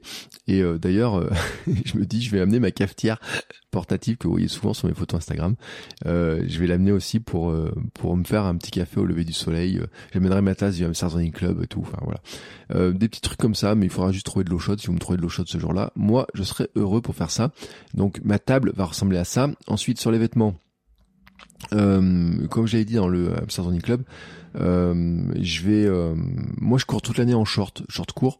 Euh, Est-ce que je prends un pantalon de plus quand même dans la nuit si se met à faire froid? Il peut y avoir de la pluie, euh, donc il y a une, une gestion là-dessus qui. L'idée en fait c'est faire attention à ne pas avoir froid dans la nuit, s'il se met à faire froid, s'il y aurait de la pluie ou quoi que ce soit. Ça, c'est une inconnue, une véritable inconnue. Forcément, c'est une question de météo. Euh, mais ce qui est sûr, c'est que je prendrai t-shirt manche courte, t-shirt manche longue. Euh, casquette, ça je cours toujours avec une casquette, coupe-vent avec manche et sans manche, euh, prévoir de me couvrir pendant la nuit, euh, vraiment. Euh, mes baskets, euh, une paire de baskets peut-être de rechange, pas du tout impossible. Les sandales peut-être dans le sac, si jamais mes pieds venaient à, à, me faire un peu mal et que j'ai envie de courir un peu pieds nus ou en sandales. Enfin, il peut y avoir des, des trucs comme ça. Et, et puis donc du matériel un peu d'enregistrement, j'ai dit un peu pour du podcast euh, que je vais que je vais faire. Et puis ensuite, je compte vraiment sur euh, le bah, ce que euh, Mehdi prévoit lui en, ravitaillement, on en avait parlé. Euh, vraiment, l'idée c'est aussi de, de, profiter de, du fait que ça organisé, qu'il y ait des choses comme ça, d'amener des trucs qui pour moi me me réconfortent, me font du bien, sur lequel j'ai envie d'avoir mes propres trucs, et puis après profiter de ce que l'organisation mis en place. Euh, donc voilà à peu près à quoi pourrait ressembler ma table de, de ravitaillement, euh, de préparation ce jour-là, euh, en tout cas. Euh, ensuite, j'ai eu beaucoup beaucoup de questions sur la préparation elle-même, et euh, vraiment quand je dis beaucoup, c'est ouais j'en ai presque une dizaine. Alors je vais pas toutes les passer, mais c'est les dernières questions quand même, donc je vais alors pas toutes les passer. Je vais pas rentrer en détail vraiment dans tout tout tout, mais il y a vraiment des questions qui sont vraiment très intéressantes qui euh, qui mérite euh, qui mériterait presque des épisodes à eux tout seuls en fait. Euh, voilà, c'est vraiment intéressant donc je vais les balayer comme ça pour vous donner un petit peu aussi le un petit peu sur qu'est-ce que ça recouvre un petit peu un petit peu tout ça. Amélie me demandait comment tu te prépares à la privation de sommeil? Qu'est-ce qui c'est ce qui me ferait le plus peur? Elle me dit Amélie, c'est ce qui lui ferait le plus peur.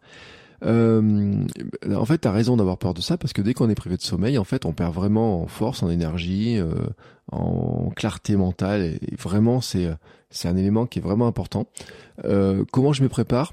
Euh, bah, Je fais pas d'entraînement à la privation de sommeil, même si cette nuit, en me couchant euh, tard à cause du volet, en me levant tôt ce matin pour enregistrer cet épisode, euh, je, on pourrait dire que je m'entraîne euh, finalement à, à, dormir moins, et puis je vais aller courir juste derrière. je je, je, enfin, c'est qu'une, c'est qu'un truc de 24 heures en fait. Euh, c'est pas comme si je faisais plusieurs ultras dans l'année, dans, dans, dans, où j'aurais vraiment la question de l'entraînement au sommeil, à la privation de sommeil, etc. Où j'aurais des habitudes.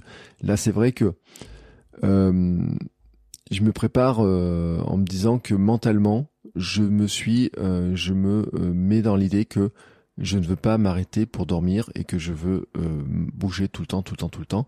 Que vraiment le défi, c'est de faire les 24 heures en bougeant le plus possible. Et donc, ça veut dire que le sommeil en lui-même va disparaître ou alors il ne serait présent que sur des fractions de micro-siestes. Et j'ai quand même en tête ce que m'avait dit euh, Vanessa Morales sur ces micro-siestes de 5 minutes euh, qu'elle faisait sur les, euh, sur les chemins où elle se pose, elle dort et puis elle repart. Et je me, je me dis quand même, c'est un truc qui doit être sympa à tester. Et vous voyez, quand je fais mes petites siestes de l'après-midi, il me dit, et si tu t'entraînais à faire de la micro-sieste, de voir ce que ça ferait de faire de la micro-sieste et de faire du sommeil, alors polyphasique, on peut pas vraiment appeler ça du polyphasique, mais de dire que est-ce que je pourrais pas faire une micro-sieste ou deux micro-siestes en fait euh, et comment je pourrais le gérer? Et euh, c'est quand même une question, j'avais dit euh, courir, marcher le plus possible, mais quand même, cette question de la micro-sieste, en fait, ce que m'avait dit euh, euh, Vanessa Morales dans l'épisode, quand on avait parlé des Raramuri, euh, ça me ça m'interroge. Mais elle, il y avait aussi des distances qui étaient plus longues, de courses plus longues, etc. Donc ça m'interroge. Mais c'est vrai que je comprends, et puis c'est vrai que vous pouvez voir tous les tests, toutes les études qui ont été faites, dès que vous faites une nuit blanche, vous êtes, on est totalement cramoisi, et on met des jours à s'en remettre. Donc c'est vrai que c'est un point qui est important, mais 24 heures, je pense pouvoir le faire sans sommeil, euh, vraiment sans période de sommeil, euh, ou alors euh, vraiment je suis capable de tester ces micro-siestes et on verra. Mais pour l'instant je pars vraiment dans l'idée de, s'endormir. Aline m'a demandé quel volume hebdomadaire de run je fais en ce moment. alors c'est, j'avais vu, j'en avais parlé avec Bruno Bi, on en avait parlé dans l'épisode. J'ai dit que je pense que à peu près, quand je regardais un peu les séances, les, les, temps d'entraînement, ce qui est marqué dans le plan, on arrivait sur euh, entre 8h30, autour de 8h30, 9h, 10h d'entraînement euh, par semaine. C'est ce qui me semblait être à peu près le, le, le, volume à peu près de qu'il fallait compter. Euh, on parle vraiment pas en kilomètres, hein, pas vraiment en temps de course finalement. Euh, je vais vous donner euh, les chiffres, comme ça vous les aurez. du 15 au 21 août, j'ai couru 10h05 dans la semaine. et ça c'était ma première semaine de vacances. Les semaines d'avant j'ai couru euh, entre 5 heures et 6 heures par semaine à peu près pour euh, pour commencer à mettre en route avec des séances, euh, beaucoup de séances qui commençaient à faire autour d'une heure, mais en, faisant, en, faisant, ça un peu tous les jours, et puis des séances qui étaient un peu plus courtes, puis même une qui avait été carrément courte parce que j'ai pris les orages sur la figure, donc j'étais obligé de, de, de rentrer plus tôt parce que ça, ça y avait de la grêle qui était annoncée et tout, donc je préférais ne pas trop m'éloigner. sur ma première semaine des vacances, j'ai fait 10h05 euh, en sachant que le dernier euh, dimanche j'ai fait 3h14 euh, par exemple de, une sortie de 3h donc j'ai une sortie de 3h 3h30 à faire dans ces zones là et la semaine suivante donc qui correspond finalement à la alors je sais pas en combien quelle semaine c'était préparation genre 4 ou 5 j'ai fait 13h04 avec deux semis et un presque semi euh, dans ma semaine. Euh, donc j'avais fait, euh, j'avais aucune séance en dessous d'une heure. Et puis même la séance est vraiment sans récupération en fait. La, la, la, seule repos, c'est j'ai fait une, alternance marche-course et qui faisait quand même 1h16 mais où j'avais mis beaucoup plus de marche que de course. Voilà, c'est pour ça que c'était un, un, de repos. Mais j'ai fait 2h37, 3h7, 2h31, etc. avec des allures et euh, c'est pour ça que je disais que j'ai, euh, c'est vraiment, euh, si on regarde la distance, alors si je vais quand même donner la distance pour vous vous rendiez compte, j'ai commencé la prépa avec des semaines à 38, 40 km, 51 km. Et puis je suis monté à 75 km et ensuite ma grosse semaine j'ai fait 96 km. J'étais même déçu, enfin déçu. Et je me suis posé la question. Le dernier jour, je fais 18 km et euh, je m'étais posé la question de me dire, et si tu faisais euh, les, euh, un peu les 3 km qui te manquent pour faire un semi-marathon de plus, ça aurait fait trois semi-marathons dans la semaine, plus passer la barre des 100 km. Et, et j'avais dit, non, non, mais ne te trompe pas d'objectif, Bertrand. L'objectif, c'est bien de, demain, il faut repartir, t'as encore une heure à faire et tout, t'as encore des heures à faire la semaine d'après.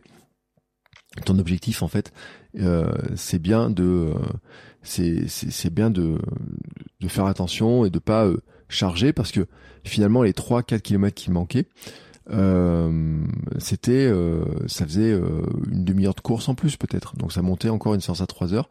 Et donc dans la semaine ça faisait un volume qui devenait important que moi je jugeais en disant bon là attention faut un peu se méfier etc euh, voilà, j'aurais pu le tester. Je m'étais posé la question de savoir si je plaçais un 6 heures dans mon entraînement, dans mon, mais en fait, il y a hier encore, je me suis posé la question de savoir si je pourrais pas placer un 6 heures, euh, parce que j'ai une séance de 4 heures cette semaine qui est prévue dimanche. Euh, il me disait, bah, est-ce que je est-ce que pour voir ce que ça fait de courir un 6 heures, voir un petit peu ce qui pourrait se passer, est-ce que tu pourrais pas la placer ou pas? Mais je peux pas la placer le dimanche parce que le dimanche euh, c'est du temps en famille euh, avec ma femme ma fille on voudrait aller à la piscine les dimanches enfin, voyez des ou alors euh, faire un coffee run mais prendre le temps de discuter et puis placer 6 heures comme ça quand même c'est c'est pas si simple que ça moi dans mon emploi du temps dans mon même si j'ai du temps mais je peux les placer en semaine certains jours de semaine. Mais ça va dépendre un peu avec les rendez-vous. J'ai des coachings préparation mentale des coachings en podcasting etc ça fait partie de mes activités pro aussi que je dois placer. Et donc placer un 6 heures comme ça n'est pas si simple que ça. Placer 4 heures, je peux le placer. Il y a certains jours sur lesquels je peux le placer et je vais me débrouiller pour placer ça. Euh, mais par contre, par rapport à un plan classique, vous voyez, euh, on vous met la sortie longue le dimanche. Moi, la sortie longue, elle, sera, aura une tendance à ne pas être le dimanche. En fait, elle a une tendance, elle sera plutôt sur un jour de la semaine. En fait, euh, c'est une question, peut-être le jeudi d'ailleurs, c'est être potentiellement. Euh, Gabriel qui m'a posé une question alors sur la cadence j'ai, sur les questions-réponses du Running Club, mais c'est vraiment une question qui est importante, c'est ma cadence de course. Est-ce que j'ai prévu de courir euh, Est-ce que je m'entraîne à courir à 180 pas par minute? Euh, est-ce que je vais le faire? Est-ce que j'ai prévu de courir à 180 pas par minute pour le pour le 24 heures? Euh, Il me dit qu'en fait euh, qu'il a une impression en fait de faire des demi-foulées, euh, de de de pas avoir de la retour de la jambe arrière et autres. Alors je dois dire un truc, c'est que sur cette euh, idée là de sur cette course, sur cette cadence de course de 180 pas par minute, j'ai un épisode en stock qui a été fait avec euh, Solarberg, qui est l'auteur du livre Light Running, et on avait beaucoup parlé de ces histoires de courses, de fréquences de courses, etc. Il se trouve juste que pendant l'été, le disque dur qui héberge ces, euh, ces, ces, fichiers a claqué et que on est en train d'essayer de récupérer les données. Alors l'ordinateur, ça fait un bout de temps qu'il est chez le chez un réparateur. Je l'avais amené chez le réparateur qui m'a dit oui, on peut le regarder, on va récupérer ça, et euh, qui pour l'instant il a un peu de mal mais j'ai un épisode sur le sujet. C'est normal en fait que quand on court à 180 pas par minute et dans les allures 24 heures, dans ma course de 24 heures, quand on fait ça, euh, on a l'impression de ne pas faire des foulées complètes, tout simplement parce que à petite vitesse avec une cadence à 180, ça fait faire des petits pas, donc on a une espèce de, ça paraît, quelqu'un m'a toujours dit, ça fait un peu étriquer ta cadence, etc. Et c'est pour ça aussi que souvent j'ai une, une, cadence de course qui est un petit peu plus basse, mais je m'entraîne à courir à 180 pas. Et en fait, euh, Gabriel me fait la remarque en me disant qu'il trouve ça fatigant, avec des grosses douleurs au niveau des hanches. Et c'est là aussi, il faut voir que le, quand on a l'habitude de courir avec des, des, des, des, cadences de course qui sont plus lentes, bah quand on augmente cette cadence, ça va engendrer en fait des, des beaucoup de, de, de contraintes sur le corps qui doit s'adapter. Euh, et là, on voit l'importance de la souplesse du corps parce que si on a des soucis de hanches, de douleurs aux hanches, c'est aussi parce que le corps, la souplesse du corps n'est pas bonne, les rotations du corps ne sont pas bonnes ou sont pas possibles et qu'il faut laisser au, au, corps le temps de s'adapter. Et puis aussi sur le plan du cardio, ou euh, faire plus de pas euh, demande une adaptation du cardio et euh, Solarberg m'a dit ouais il faut 15 jours, 3 semaines à peu près pour que le cardio se réadapte et donc faut s'accrocher un peu, hein. il y a une période de, de s'accrocher. Moi c'est un travail que j'avais fait quand je passais au minimalisme de travailler ma cadence. Je me rends compte que certains jours ma cadence a une tendance à baisser. Je vais pas me focaliser pendant 24 heures sur 180 pas quoi. Il y a une, une astuce que j'avais donnée, hein, c'est l'astuce des compter 1, 2, 3, 4, 1, 2, 3, 4. Ça, c'est une astuce que j'ai donnée dans le Hamster Running Club. J'ai fait une vidéo sur le sujet, qui est une astuce qui est, euh, qui est, qui est assez simple en fait, c'est que plutôt de compter euh, combien de fois vous posez le pas dans la minute, euh, on va plutôt, euh, faut plutôt vous caler sur euh, ce que vous entendez. Une petite musique, c'est la 1, 2, 3, 4, 1, 2, 3, 4, 1, 2, 3, 4, 1, 2, 3, 4, et essayer de courir à cette allure-là, d'avoir en tête quelle est la bonne allure de 1, 2, 3, 4, et à partir de là, vous le répétez, et d'essayer de vous entraîner à courir à cette allure-là. Mais passer 24 heures à penser à ça, non. Voilà. Donc, euh, euh, moi, je reste dans cette philosophie de dire cette cadence, cette fréquence de course, tac, tac, tac, tac, tac, tac, pour moi, fait partie en fait de ce qui permet d'arriver sur le minimalisme, moins fatigué. De je l'ai intégré depuis longtemps, d'avoir d'essayer de monter dans ces dans ces cadences. Des fois, j'ai une tendance en fait à, à, un petit peu la zapper. Et quand je me rends compte, en fait, je reviens dessus, je me remets dans ma tête 1, 2, 3, 4, etc. pour courir tout le temps, tout le temps, tout le temps dans ces allures-là. Mais euh, je le suis pas tout le temps réellement non plus euh, et je l'accepte. Je l'accepte en fait. Mais euh, après ce qu'il faut accepter aussi c'est sûr c'est que là quand on est dans ces, une préparation pour un 24 heures euh, à cette vitesse là et euh, quand on fait l'endurance mentale aussi c'est vrai quand on fait cette cadence cette fréquence tac tac tac tac tac comme ça pour que le pied puisse revenir et poser aussi souvent il n'y a pas le retour du pied, ce qu'on appelle la poulaine, le retour du pied à l'arrière, euh, n'existe pas. Et en, fait, c'est un problème dont on avait parlé avec Solarberry. Et donc j'espère qu'on pourra récupérer cet épisode parce qu'on avait vraiment parlé de ça en disant que le mouvement complet de la jambe arrière, Gabriel, n'est possible euh, que que que que quand on est euh, à une certaine vitesse. Euh, parce que dans des petites vitesses, en fait, on, on peut pas le faire, et que si on essaie de le faire, en fait, ça nous donne une course qui est totalement, qui est qui est, qui est pas du tout bonne dans le mouvement, qui est pas possible dans le mouvement et qui peut-être explique les contraintes. Voilà, ça fait partie un peu des. J'espère, j'espère des. J'ai deux épisodes en stock comme ça que je pourrais vous ressortir parce que c'était vraiment super intéressant. Euh, me demande comment réagit ton dos à l'augmentation des kilomètres. Alors ça, c'est une question euh, que je me suis posé moi-même. Euh, je vous rappelle quand même qu'on m'a diagnostiqué une hernie euh, discale il y a... C'était avant les vacances, donc début août. ça fait un an qu'il y a des moments où je suis plié, des moments où je me redresse, des moments où j'ai mal, ça fait des douleurs sciatiques, une grosse inflammation sur le, nerf sciatique, et que on a l'an dernier on voyait un tassement, mais qu'en fait les examens probablement n'ont pas vu qu'il y avait une hernie, que probablement elle était déjà là, et que, euh, comme m'a dit le radiologue, m'a dit, bah c'est sûr qu'avec les examens qu'on vous a fait l'an dernier, on pouvait pas le voir, et que là avec les examens qui ont été faits cette année, euh, euh bah, l'hernie elle apparaît clairement. Et donc c'est aussi pour ça que je m'étais mis à courir tous les jours, d'avoir de l'activité, parce que je me rendais compte que le fait de courir en fait améliorait beaucoup mon dos. Euh, mais il y a eu des périodes de, de, baisse, etc. Je vous rappelle quand même, pendant le 496 challenge, j'ai fait 509 km dans le, dans le mois de janvier, euh, sans aucune douleur de dos, quoi. Sans aucune douleur.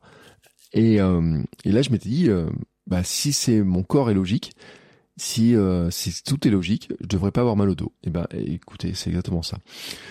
comment l'expliquer? Bon, il y a deux choses. C'est que depuis début août, j'ai vu un kiné qui est spécialisé Mackenzie sur lequel on fait des exercices, euh, et notamment il me fait travailler mon psoas. Euh, il trouve que j'ai un psoas qui est très faible, psoas à gauche. Euh, on avait parlé justement dans l'épisode que j'ai diffusé avec Nicolas de Let's Trail, où je lui ai demandé ce qu'il savait ce que c'était le psoas, parce que vraiment, il m'a, ce kiné m'a dit le psoas est faible, et c'est ce qui explique aussi des qu'il y a des tensions, des torsions, que mon corps en fait bah, s'adapte différemment, et donc il me fait travailler le psoas. Donc tous les jours j'ai des exercices euh, de, enfin un exercice ou deux, euh, un pour renforcer le psoas et un autre pour euh, vasculariser le nerf sciatique, pour le réparer, en fait, tout simplement parce qu'il a été beaucoup frotté par le par par la hernie, par les douleurs, et donc pour pour vraiment réparer ça. Ensuite, euh, l'autre caractéristique, c'est que le fait d'être en train de courir 13 heures par semaine, par exemple, entre 10 et 13 heures par semaine, fait que c'est du temps de, chaise en moins, j'ai envie de dire. Et ça joue beaucoup. Euh, je suis en train de regarder mes, plans, mais par exemple, il y a des semaines où je pouvais courir, euh, je courais 5 euh, heures par exemple, où j'ai fait des semaines à 4 heures, par exemple au mois de mai, des semaines où je cours 4h11, 5 heures, 5h50, 4h30, vous voyez, moins de 5 heures. Donc en moyenne, moins d'une heure par jour. Et là, je passais en moyenne à une heure et demie à deux heures par jour. Et ben, c'est finalement ce qui veut dire qu'il y a une heure au moins, voire plus, de chaises en moins dans ma journée, qu'il y a plus de mobilité, moins de sédentarité. Et je me suis rendu compte de quelque chose, c'est que là, euh, depuis que j'ai repris, là, ça fait quelques jours, je reprends le, travail euh, au bureau, les montages de, podcasts, les enregistrements, tout ça. Et ben, j'ai euh, des douleurs qui reviennent, qui reviennent parce que je reste plus longtemps assis. Et donc, c'est ce qui montre aussi que j'ai besoin de bouger. Et c'est même pour ça qu'il n'est pas du tout impossible que sur des temps de préparation, je fasse du deux séances par jour euh, deux petites séances par jour, c'est-à-dire faire euh, par exemple une séance de 1 heure le matin et une séance de 1 heure l'après-midi. Euh, par exemple courir une heure le matin et puis aller marcher une heure l'après-midi. C'est pas du tout impossible que je fasse ça, justement parce que ça fait, ça baisserait la sédentarité, ça augmenterait le mouvement et donc ça allégerait la pression sur mon dos, les douleurs de mon dos. Mais là, je dois vous dire, euh, mais il y a très peu de moments dans ma journée où j'ai des douleurs, où la sciatique se réveille mis à part en fin de journée, euh, quand j'ai vraiment fait une journée euh, avec des enregistrements, du montage ou du probablement du temps de présence au bureau euh, sur ma chaise ou sur mon ballon important. Et ça, c'est vraiment un indicateur, une alerte qui est vraiment importante pour moi. Bob m'a demandé quelles sont les durées de tes sorties longues de préparation. J'ai répondu, hein, la sortie la plus longue dans mon programme avait fait celle qui est planifiée la plus longue, je crois que c'est 4h ou 4h15. Et, euh, et donc pour l'instant j'ai fait des 3h, 3h30, presque une j'ai dépassé les 3h30. Euh, voilà. Euh, j'ai vu il y a des gens qui ont des sorties jusqu'à 5 heures à peu près, euh, voire un peu plus longues. Euh, moi, dans le plan tel que je l'ai conçu, la plus longue, vous voyez, j'étais 3h30, 3h45, 4 heures. Euh, là, normalement, c'est aujourd'hui, cette semaine, je suis censé faire une 4 heures, voilà, et qui ensuite, après derrière, ça va rediminuer. Euh, mais sachant qu'en fait, euh, quand je dis ça, dans la semaine, il y a euh, un jour avec une heure d'allure 24 heures, un autre jour avec 1h30 d'allure 24 heures, et puis il y a 4 heures d'allure 24 heures. C'est-à-dire que dans la semaine, il y a, ça fait 6h30 d'allure 24 heures. Plus après euh, des, euh, des allures un peu plus, soit plus rythmées, soit plus, soit, soit avec un, enfin des, vous voyez des allures 2, des allures 3, c'est-à-dire c'est des allures autour de 10 km heure. Donc c'est pas des allures 24 heures mais c'est pas des allures non plus de fractionner euh, rapide, fort, etc. Euh, voilà, c'est un peu le, volume global de, des sorties, c'est à peu près là-dedans. Euh, Calirun 33, bah tiens, un circadien aussi, euh, que je te félicite aussi pour pour avoir réussi ton 24 heures. Euh, comment vas-tu gérer ton rythme? As-tu une alternance de course et de marche? Oui, oui, oui, oui, je vais gérer. Le seul truc que je ne sais pas, c'est ce que je disais aussi euh, dans le podcast privé l'autre jour euh, sur euh, le Hamster Running Club, là où j'ai un questionnement, un, doute, une interrogation, pour prendre dans tous les sens. C'est en fait, c'est d'une part, à quel moment je commence à introduire de la marche? Est-ce que j'introduis dès le départ en me disant, genre, je fais deux tours en courant, un tour en marchant, ce qui voudrait dire, c'est des tours d'un kilomètre cinq, je crois, à peu près, chez sur, sur ce là-dessus, euh, et que je calcule ma vitesse au tour par rapport à l'allure moyenne que j'ai prévue. Il y a un calcul qui pourrait se faire euh, en disant euh, j'ai prévu de courir, donc je vous répète, hein, j'ai prévu de courir à du, on va dire, 7 km heure. on va arrondir à 7 km heure. pour faire 7 km en, en une heure, si on est sur des boucles, il y a 1 km 6 par exemple, bon, ça veut dire faire 4 boucles dans l'heure. Euh, est-ce que j'en cours 3 et j'en marche une? Comment ça fait? Quelle vitesse ça fait courir, etc. Ça, je l'ai pas calculé. Mais ce qui est sûr, c'est que il y aura de l'alternance course-marche. Le 496 challenge, je l'avais déjà fait comme ça à partir du jour 13 ou 14.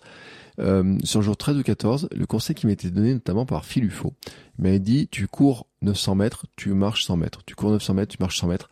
Ça avait extrêmement bien marché. Mais euh, je faisais pas euh, pile poil avec la montre programmée, hein, mais c'était à peu près le truc. Comme ça, je cours 900 mètres, je marche 100 mètres. Ce que je voudrais voir en fait sur le parcours de qu'après programmer Mehdi, c'est de me dire est-ce qu'il y a des passages où c'est plus agréable et plus intéressant de marcher que de courir? Je m'étais mis dans l'idée que je ferais le premier marathon, donc ce fameux marathon à 42 km en courant, mais sans être dans la logique course, etc., de faire attention à ne pas me mettre dans dire euh, faut que je fasse un temps euh, précis, que je me cale sur le temps que j'avais fait à mon marathon de Paris, hein, 3h46. Là, c'est un, il sera plus lent, beaucoup plus lent. Donc, faut pas que je tombe dans la comparaison. Et c'est ça un peu le piège. Et, euh, ou est-ce que finalement, dès le départ, j'introduis cette alternance course-marche en disant, euh, par exemple, je fais euh, deux trois tours en courant et puis je fais un tour en marchant, etc. ou est-ce que je reste sur l'alternance que m'avait fait, qu'on avait, que j'avais prévu pour 496 challenge, qui serait plutôt de courir 900 mètres, marcher 100 mètres, ou, de dire, je fais la première partie du parcours en courant et puis la deuxième partie en marchant, enfin suivant comment ça va être le parcours. Pour ça que euh, ça va aussi dépendre du parcours tel qu'il est fait. Euh, est-ce qu'il y a un petit moment, euh, une petite montée Est-ce qu'il y a, je sais pas, il peut y avoir un passage un peu, un peu différent. Enfin, ouais, je sais pas. Donc je vais adapter comme ça. Mais oui, en tout cas, l'idée c'est vraiment faire de la tendance de course et de marche pour deux raisons. Hein. C'est que je sais que ça fatigue moins, je sais qu'on va plus loin, je sais que ça permet de faire baisser le cardio, qu'on régule mieux la fatigue. Et euh, j'ai même mon idée dans ma tête, c'est qu'un jour je voudrais faire un marathon d'alternance course-marche et que le, mon défi, je pense, que je peux battre mon temps au marathon en faisant de l'alternance course-marche. Et mais ça sera un projet euh, à faire euh, un autre jour ça. Mais je pense que cette alternance course-marche me permettrait d'améliorer mon temps de course sur certaines distances. Et je pense que c'est possible. Je voudrais faire un test sur semi-marathon un jour et sur marathon un autre jour. Euh, mais dans une préparation vraiment calée là-dessus, avec les bonnes allures, etc., pour, pour voir justement quelles seraient les allures pour arriver à le faire. Donc euh, ça ferait partie des tests. Vous savez, c'est mes tests hein, de coureur. Euh, mon programme de reprise de la course est basé là-dessus sur la tendance de course et de marche et je le dis toujours j'ai beaucoup beaucoup beaucoup gardé de de d'alternance course marche et j'en fais euh, euh, tous les jours, euh, pas tous les jours parce que souvent je fais que 100% course, mais je pars toujours avec 5 minutes de marche, je reviens toujours avec 5 minutes de marche, et puis souvent j'ai une alternance course-marche, notamment quand j'ai du dénivelé sur les petites montagnes autour de la maison. question de Pierre. euh, qui m'a demandé euh, justement euh, que bah, Bruno Hobby disait que généralement on fait des 5, des 10 km semi-marathon avant d'évoluer sur 100 km voire 24 heures. Et donc il me demandait n'avais-tu pas envie de tester 100 km avant de viser 24 heures, voire un 6 heures ou un 12 heures? Ça c'est voilà le le programme tel que normalement les gens le font, tel que les gens le font. Et euh, c'est vrai que Pierre me dit que bah, le 24 heures le titille plus que le 100 km. Et euh, euh, la petite étincelle, c'est ça, l'étincelle dont je parle pour devenir champion du monde de son monde, c'est que il y a un truc qui nous titille. Pour certains, c'est 24 heures, pour d'autres, c'est 100 km. On va parler bientôt du 100 km. Euh, je vous le dis parce qu'il y un invité. On va parler du 100 km parce qu'il y a le 100 km de Millau dans quelques semaines maintenant. Et j'ai un invité qui m'a dit oui. Et on a décidé de faire l'épisode après le 100 km de Millau. C'est un invité que je n'ai jamais eu sur le podcast parce que j'ai plusieurs invités du podcast qui font le 100 km de Millau, mais là c'est un invité que je n'ai jamais eu sur le podcast et qui euh, on parlera justement de comment il a fait sa préparation, comment il s'est préparé à tout ça, etc. Et comment s'est passé les 100 km et sur une distance qu'il ne connaît pas, qu'il découvre, euh, des distances qu'il ne connaît pas, qu'il découvre. Moi le 100 km, bah c'est couillon, mais je crois que ça revient sur ce que je disais tout à l'heure sur le marketing. Entre 24 heures et 100 km, ce qui m'a fait le moins peur, c'est courir 24 heures. si je m'étais dit, bon, je vais courir à 100 km, dans apparence comme ça, ça me paraissait être un défi plus important que de courir 24 heures. Alors que pourtant, je vous ai dit, je, mon défi c'était de courir 144 km, mon objectif ça serait de faire 144 km.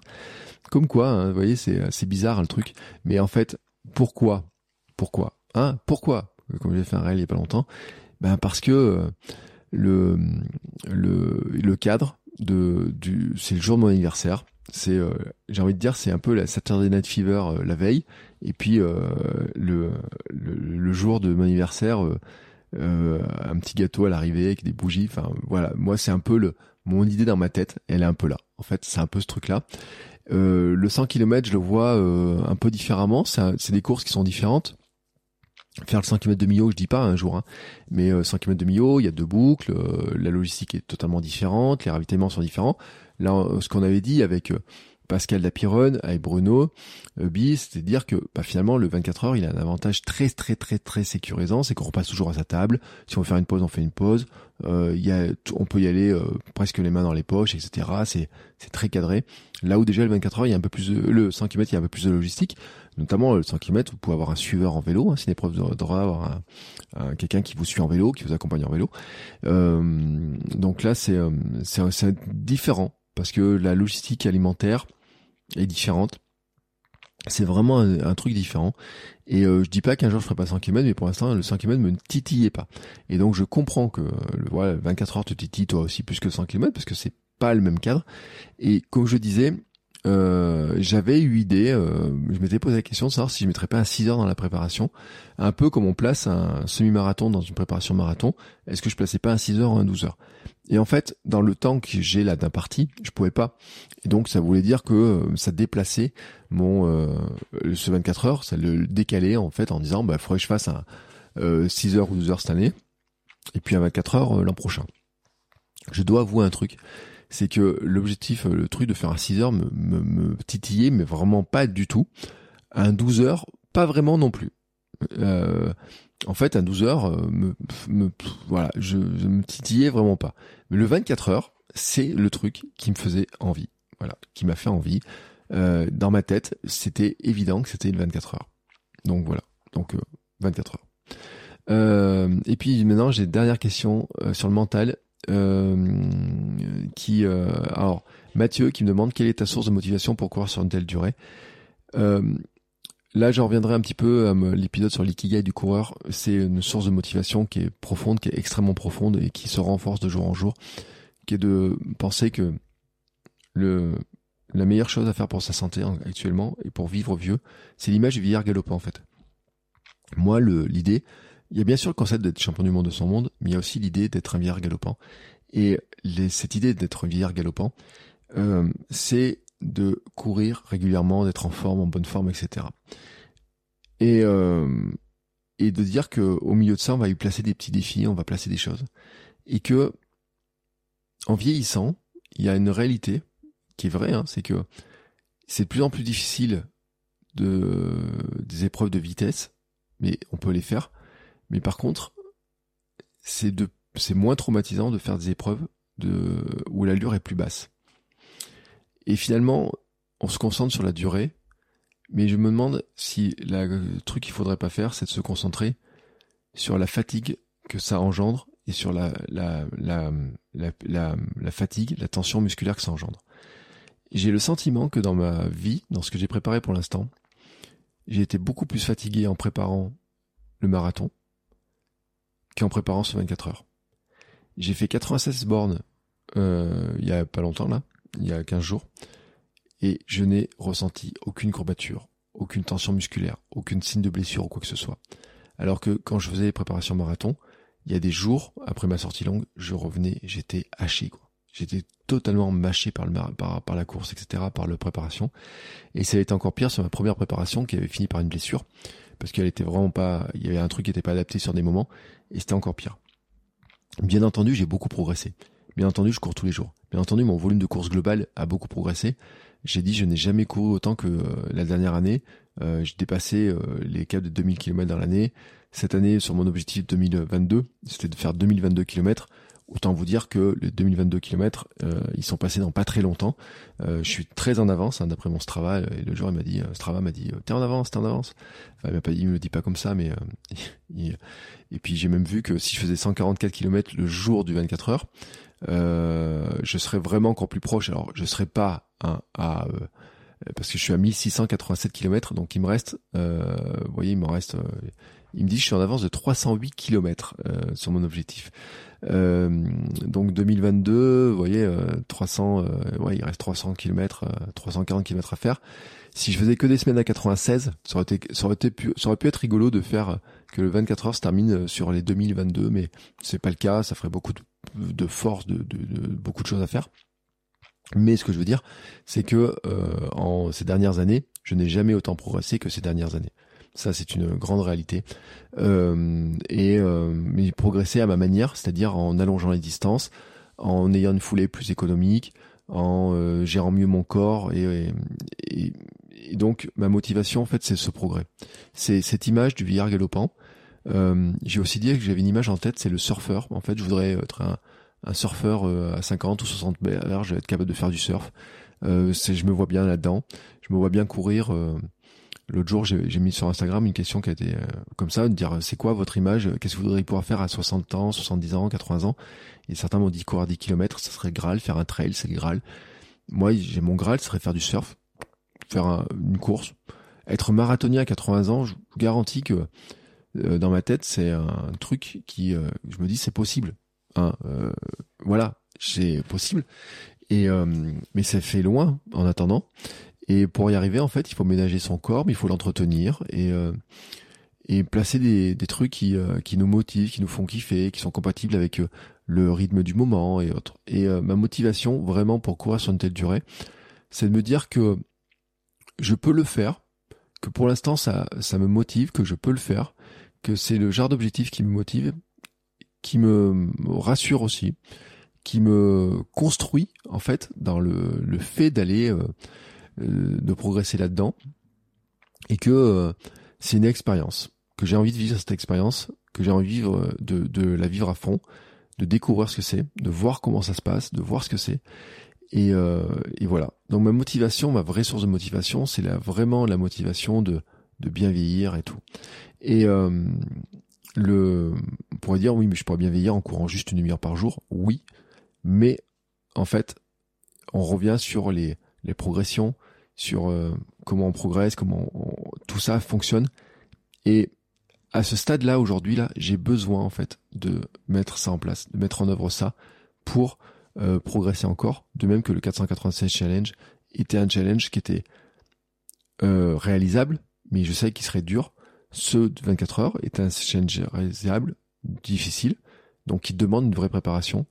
Et le nombre de questions que j'ai reçues, le nombre d'encouragements, la préparation que je mets, le sérieux que je mets dedans, montre qu'en fait, c'était pour moi le bon challenge, tout de suite, pour moi, et que pour vous, en fait, ce challenge aussi, il vous interpelle, parce que euh, vous dites peut-être, mais moi, je ne vois pas faire ça.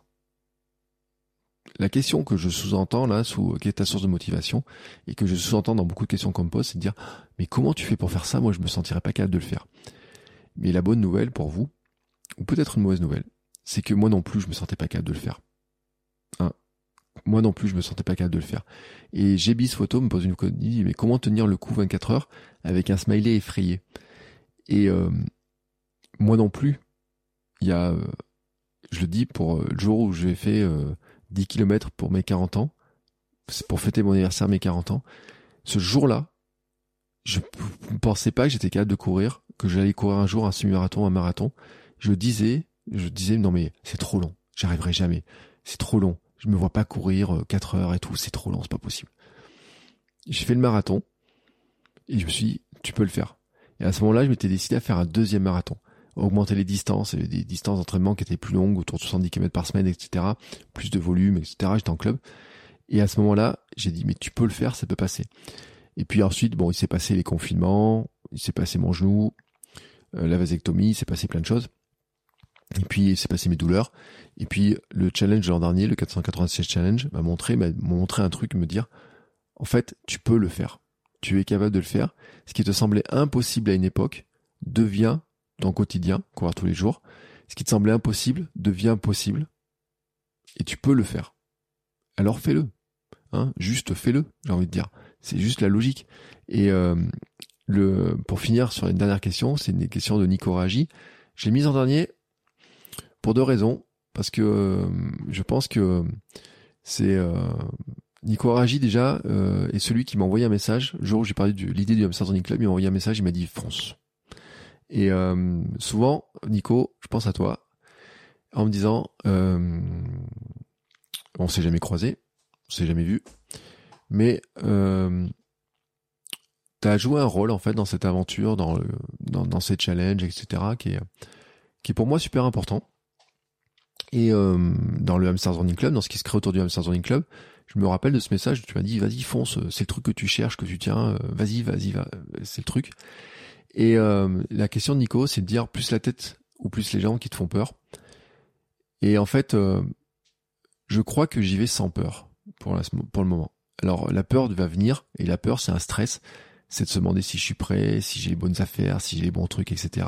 Et c'est un, une peur qui est logique, qui est normale euh, qui, fait partie de l'aventure. C'est-à-dire que s'il n'y a pas de peur, euh, c'est euh, c'est qu'il y a un truc qui cloche. C'est qu'on y va à la fleur au fusil, qu'on se prépare pas. Mais en fait, ce que je fais, c'est dompter la peur. Comme j'ai dompté dans ces dernières années le truc de dire ça me fait peur de courir, de courir. Ça, je, je changer d'alimentation, être papa me faisait peur. Euh, courir, un, courir euh, un semi-marathon me faisait peur. Courir le marathon me faisait peur. Rappelez-vous les tout premiers épisodes du podcast, ça me faisait peur. Courir le 496 challenge me faisait peur. Courir, faire le swimrun me faisait peur. Euh, me mettre au vélo, faire un Ironman et tout, tout ça me fait peur. Mais en fait, je me rends compte que petit à petit, au fur et à mesure que mon corps et mes jambes fonctionnent mieux, que mon corps fonctionne mieux, que mon cœur fonctionne mieux, ma tête elle aussi s'entraîne et fonctionne mieux. Et en fait, c'est vraiment un truc qui est, euh, important à, comprendre, c'est que peut-être que là, quand vous écoutez cet épisode, vous dites mais moi je serais jamais capable de le faire. Et en fait, c'est ce que je me suis dit, et c'est ce que je me disais il y a quelques années. Et pour reprendre quelque chose que j'ai dit hier à quelqu'un en, podcast, euh, en coaching podcast, j'ai dit, ne te compare pas à qui je suis maintenant, parce que moi dans le podcast, j'ai fait 1000 épisodes dans le podcast, ça fait des années et des années que je crée du contenu. Ne te compare pas à ce que je fais moi maintenant. Parce que n'oublie jamais que moi aussi un jour j'ai fait mon premier épisode de podcast. Et j'ai envie de vous dire en fait que c'est exactement pareil pour la course à pied. Ne vous comparez pas avec qui je suis maintenant. Ou alors, si vous voulez le faire, allez écouter ce que je vous disais il y a 4 ans quand j'ai lancé Kilomètre 42. Allez voir les premières sorties. Allez voir mon poids il y a 6-7 ans. Allez voir la tête que j'avais. Et dites-vous qu'à cette époque-là, il était tout simplement inimaginable moi de courir 5 km. Puis ensuite de courir 10 km. Et puis de courir autant et autant. Et euh, ce dimanche, j'ai croisé, il y avait un forum des sports, j'ai croisé mon coach de fitboxing euh, qui m'a et de hit qui m'avait vraiment remis en forme et tout. Et je lui ai dit, je me dis, vraiment, c'est fou cette remise en forme que tu m'as permis d'avoir. Parce que, avant de courir, lui, avec le hit, le fitboxing, il m'a poussé, il m'a montré aussi que j'étais capable de faire, euh, que mon corps pouvait fonctionner. Et on a fait travailler le cardio, on a fait travailler des trucs. Et c'est comme ça qu'ensuite, il m'a dit, bah vas-y, va courir et va voir ce qui se passe quand tu cours. Et quand je, je reviens euh, le lundi, après avoir couru la veille, en disant, mais j'ai l'impression que avant je pouvais pas courir, maintenant je peux courir. Et mon poids qui, qui baissait et tout. Il me dit, oui, il me dit, ça c'est le travail physique qui paye. Et maintenant que tu as ça, tu vas construire là-dessus. Et petit à petit, en fait, c'est comme ça que je me suis inscrit à un trail. Puis c'est comme ça que je me suis inscrit à mon 10 km. Et puis c'est comme ça que je me suis inscrit, euh, me suis lancé dans l'histoire du marathon. J'ai fait mon semi-marathon, mon marathon. Puis c'est comme ça que tout le reste est construit. Et c'est comme ça aussi qu'au milieu du passage, bien, euh, bien sûr, il y a les uns les autres, tous vous qui me posez des questions, qui sont arrivés. Il y a eu euh, la motivation par rapport à ma fille. Et puis voilà, des personnes comme Nico et tout, des encouragements, des gens qui m'ont soutenu, de ceux qui me soutiennent par Patreon, qui soutiennent par les formules VIP qui soutiennent par l'achat de formation, par mes conseils, par euh, du coaching euh, mental, par tout ça. Et, euh, et en fait, celui que je suis maintenant, euh, c'est pas c'est pas de la peur en fait, c'est de l'excitation avec cette pointe de dire c'est un challenge qui je ne sais pas si je suis capable de le faire, mais je me sens capable en tout cas de d'aller le, le rencontrer, d'aller l'affronter en fait. Alors j'aime pas le terme d'affrontement, je suis pas dans le ces termes là, mais d'aller euh, d'aller voir à quoi ça ressemble. Et euh, et en fait, c'est ni la tête ni les jambes. C'est euh, peut-être ce qui me fait le plus peur, Nico, c'est le cœur et les émotions. Parce que je me rappelle quand même que le jour du marathon de Paris, j'avais les larmes aux yeux sur la ligne de départ et j'avais les larmes aux yeux à l'arrivée. Et que l'émotion de la ligne de départ, je la sentais fort et que l'émotion à l'arrivée, je suis arrivé, vous avez les photos, où je suis, je pleure sur la ligne d'arrivée. Et je me dis qu'il n'est pas du tout impossible que fêter mon anniversaire en ayant couru 24 heures me provoque ce genre d'émotion et me rappelle tout simplement le parcours que j'ai eu jusqu'à maintenant. Et que c'était ce, ce 100 km, ce 100 km, ce 24 heures est une étape, une belle étape, une très grande étape, que je dois me rappeler que c'est une étape. À l'époque, le 24 heures était presque un aboutissement et je me suis rendu compte que l'aboutissement en fait était une étape et maintenant, je sais que cette, euh, ce 24 heures est une étape. Une étape vers je ne sais pas quoi. Enfin, à court terme, mais qu'à long terme, cette étape, c'est d'être un vieillard galopant, bondissant, surfeur, heureux. Et euh, certes avec des cheveux gris, mais avec un corps qui fonctionne bien et qui fonctionne le plus longtemps possible. Et voilà ma motivation la plus forte de toutes.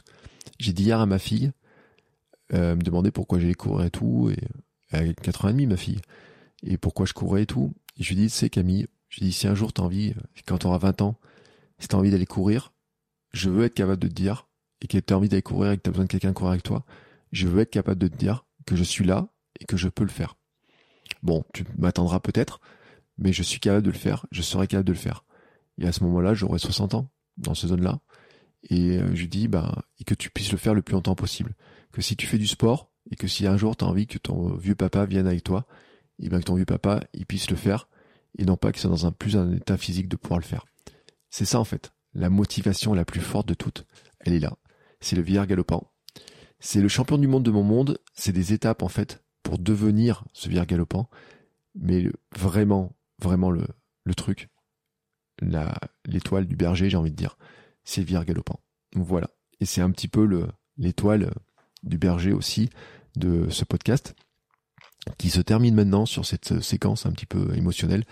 Mais euh, c'est important quand même de vous le dire, de vous rappeler un petit peu le fondement, l'évolution, et de vous dire que ben celui que je suis maintenant n'est pas celui qui était au départ du podcast, n'était pas celui qui était il y a quelque temps, et que oui forcément, ben ce défi fait partie maintenant de par rapport à celui que je suis devenu en tant que coureur et qui était inimaginable il y a quelques temps, quelques années, il y a même quelques mois, parce que ce, ce que je fais ce 24 heures là, je le fais aussi parce que je sais que j'ai fait le 487 challenge et parce que les choses s'empilent les unes derrière les autres, les unes au-dessus des autres. Et que c'est ça que vous devez aussi viser. C'est comment vous construisez ça. Et je le répète, si vous avez besoin d'aide, n'hésitez pas, venez me contacter, envoyez-moi un message, on en discute. Pour certains, ça peut être par des formations. il y a des formations sur mon site, sur la course, etc. Et puis des questions que vous pouvez poser. Pour d'autres, c'est de l'accompagnement personnalisé. Pour d'autres, c'est le Hamsters Running Club. Avec le Hamsters Running Club, il y a deux aspects qui sont la partie gratuite pour tout le monde et puis la partie, ce que j'appelle la casa des hamsters, le camp d'entraînement, la zone d'entraînement, c'est-à-dire là où en plus je rajoute pratiquement toutes les semaines hein, depuis quelques temps euh, des vidéos de formation sur des sujets particuliers pour vraiment vraiment vous euh, vous aider à progresser sur des points particuliers. Et euh, peut-être vous l'avez entendu, mais dans le petit dictaphone, dans le micro là, vous avez peut-être entendu ma fille qui m'a demandé papa t'es là? Et donc il est temps pour moi de conclure cet épisode en vous remerciant déjà pour vos encouragements, pour vos messages, pour vos questions. voilà, la suite, va vous la connaissez. Euh, on se donne rendez-vous bien entendu euh, pour l'épisode du samedi, le conseil, la semaine prochaine pour de nouveaux épisodes, avec des nouveaux invités. On parlera pas forcément de ça, mais euh, c'est un invité, euh, changera un peu de domaine, parce que je sais qui c'est, on enregistre ce soir. Et puis bien sûr, n'hésitez pas aussi à aller sur Sport et Nutrition, où on a encore d'autres d'autres épisodes qui sont en préparation et qui sont vraiment, vraiment, je vous garantis, super intéressants sur plein de sujets pour creuser pas justement la nutrition, le sport et tout ça qui nous permet justement de vieillir en bonne santé. Et tout ça est lié. Hein. C'est comme ça que je vais construire la suite de ma vie.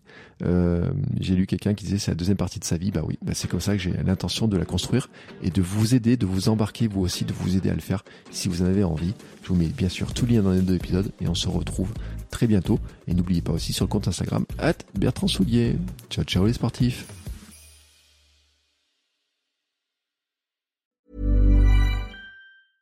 Imagine the softest sheets you've ever felt. Now imagine them getting even softer over time. That's what you'll feel with Bowl and Branch's organic cotton sheets. In a recent customer survey, 96% replied that Bowl and Branch sheets get softer with every wash. Start getting your best night's sleep in these sheets that get softer and softer for years to come. Try their sheets with a 30-night guarantee. Plus, get 15% off your first order at bowlandbranch.com. Code BUTTERY. Exclusions apply. See site for details.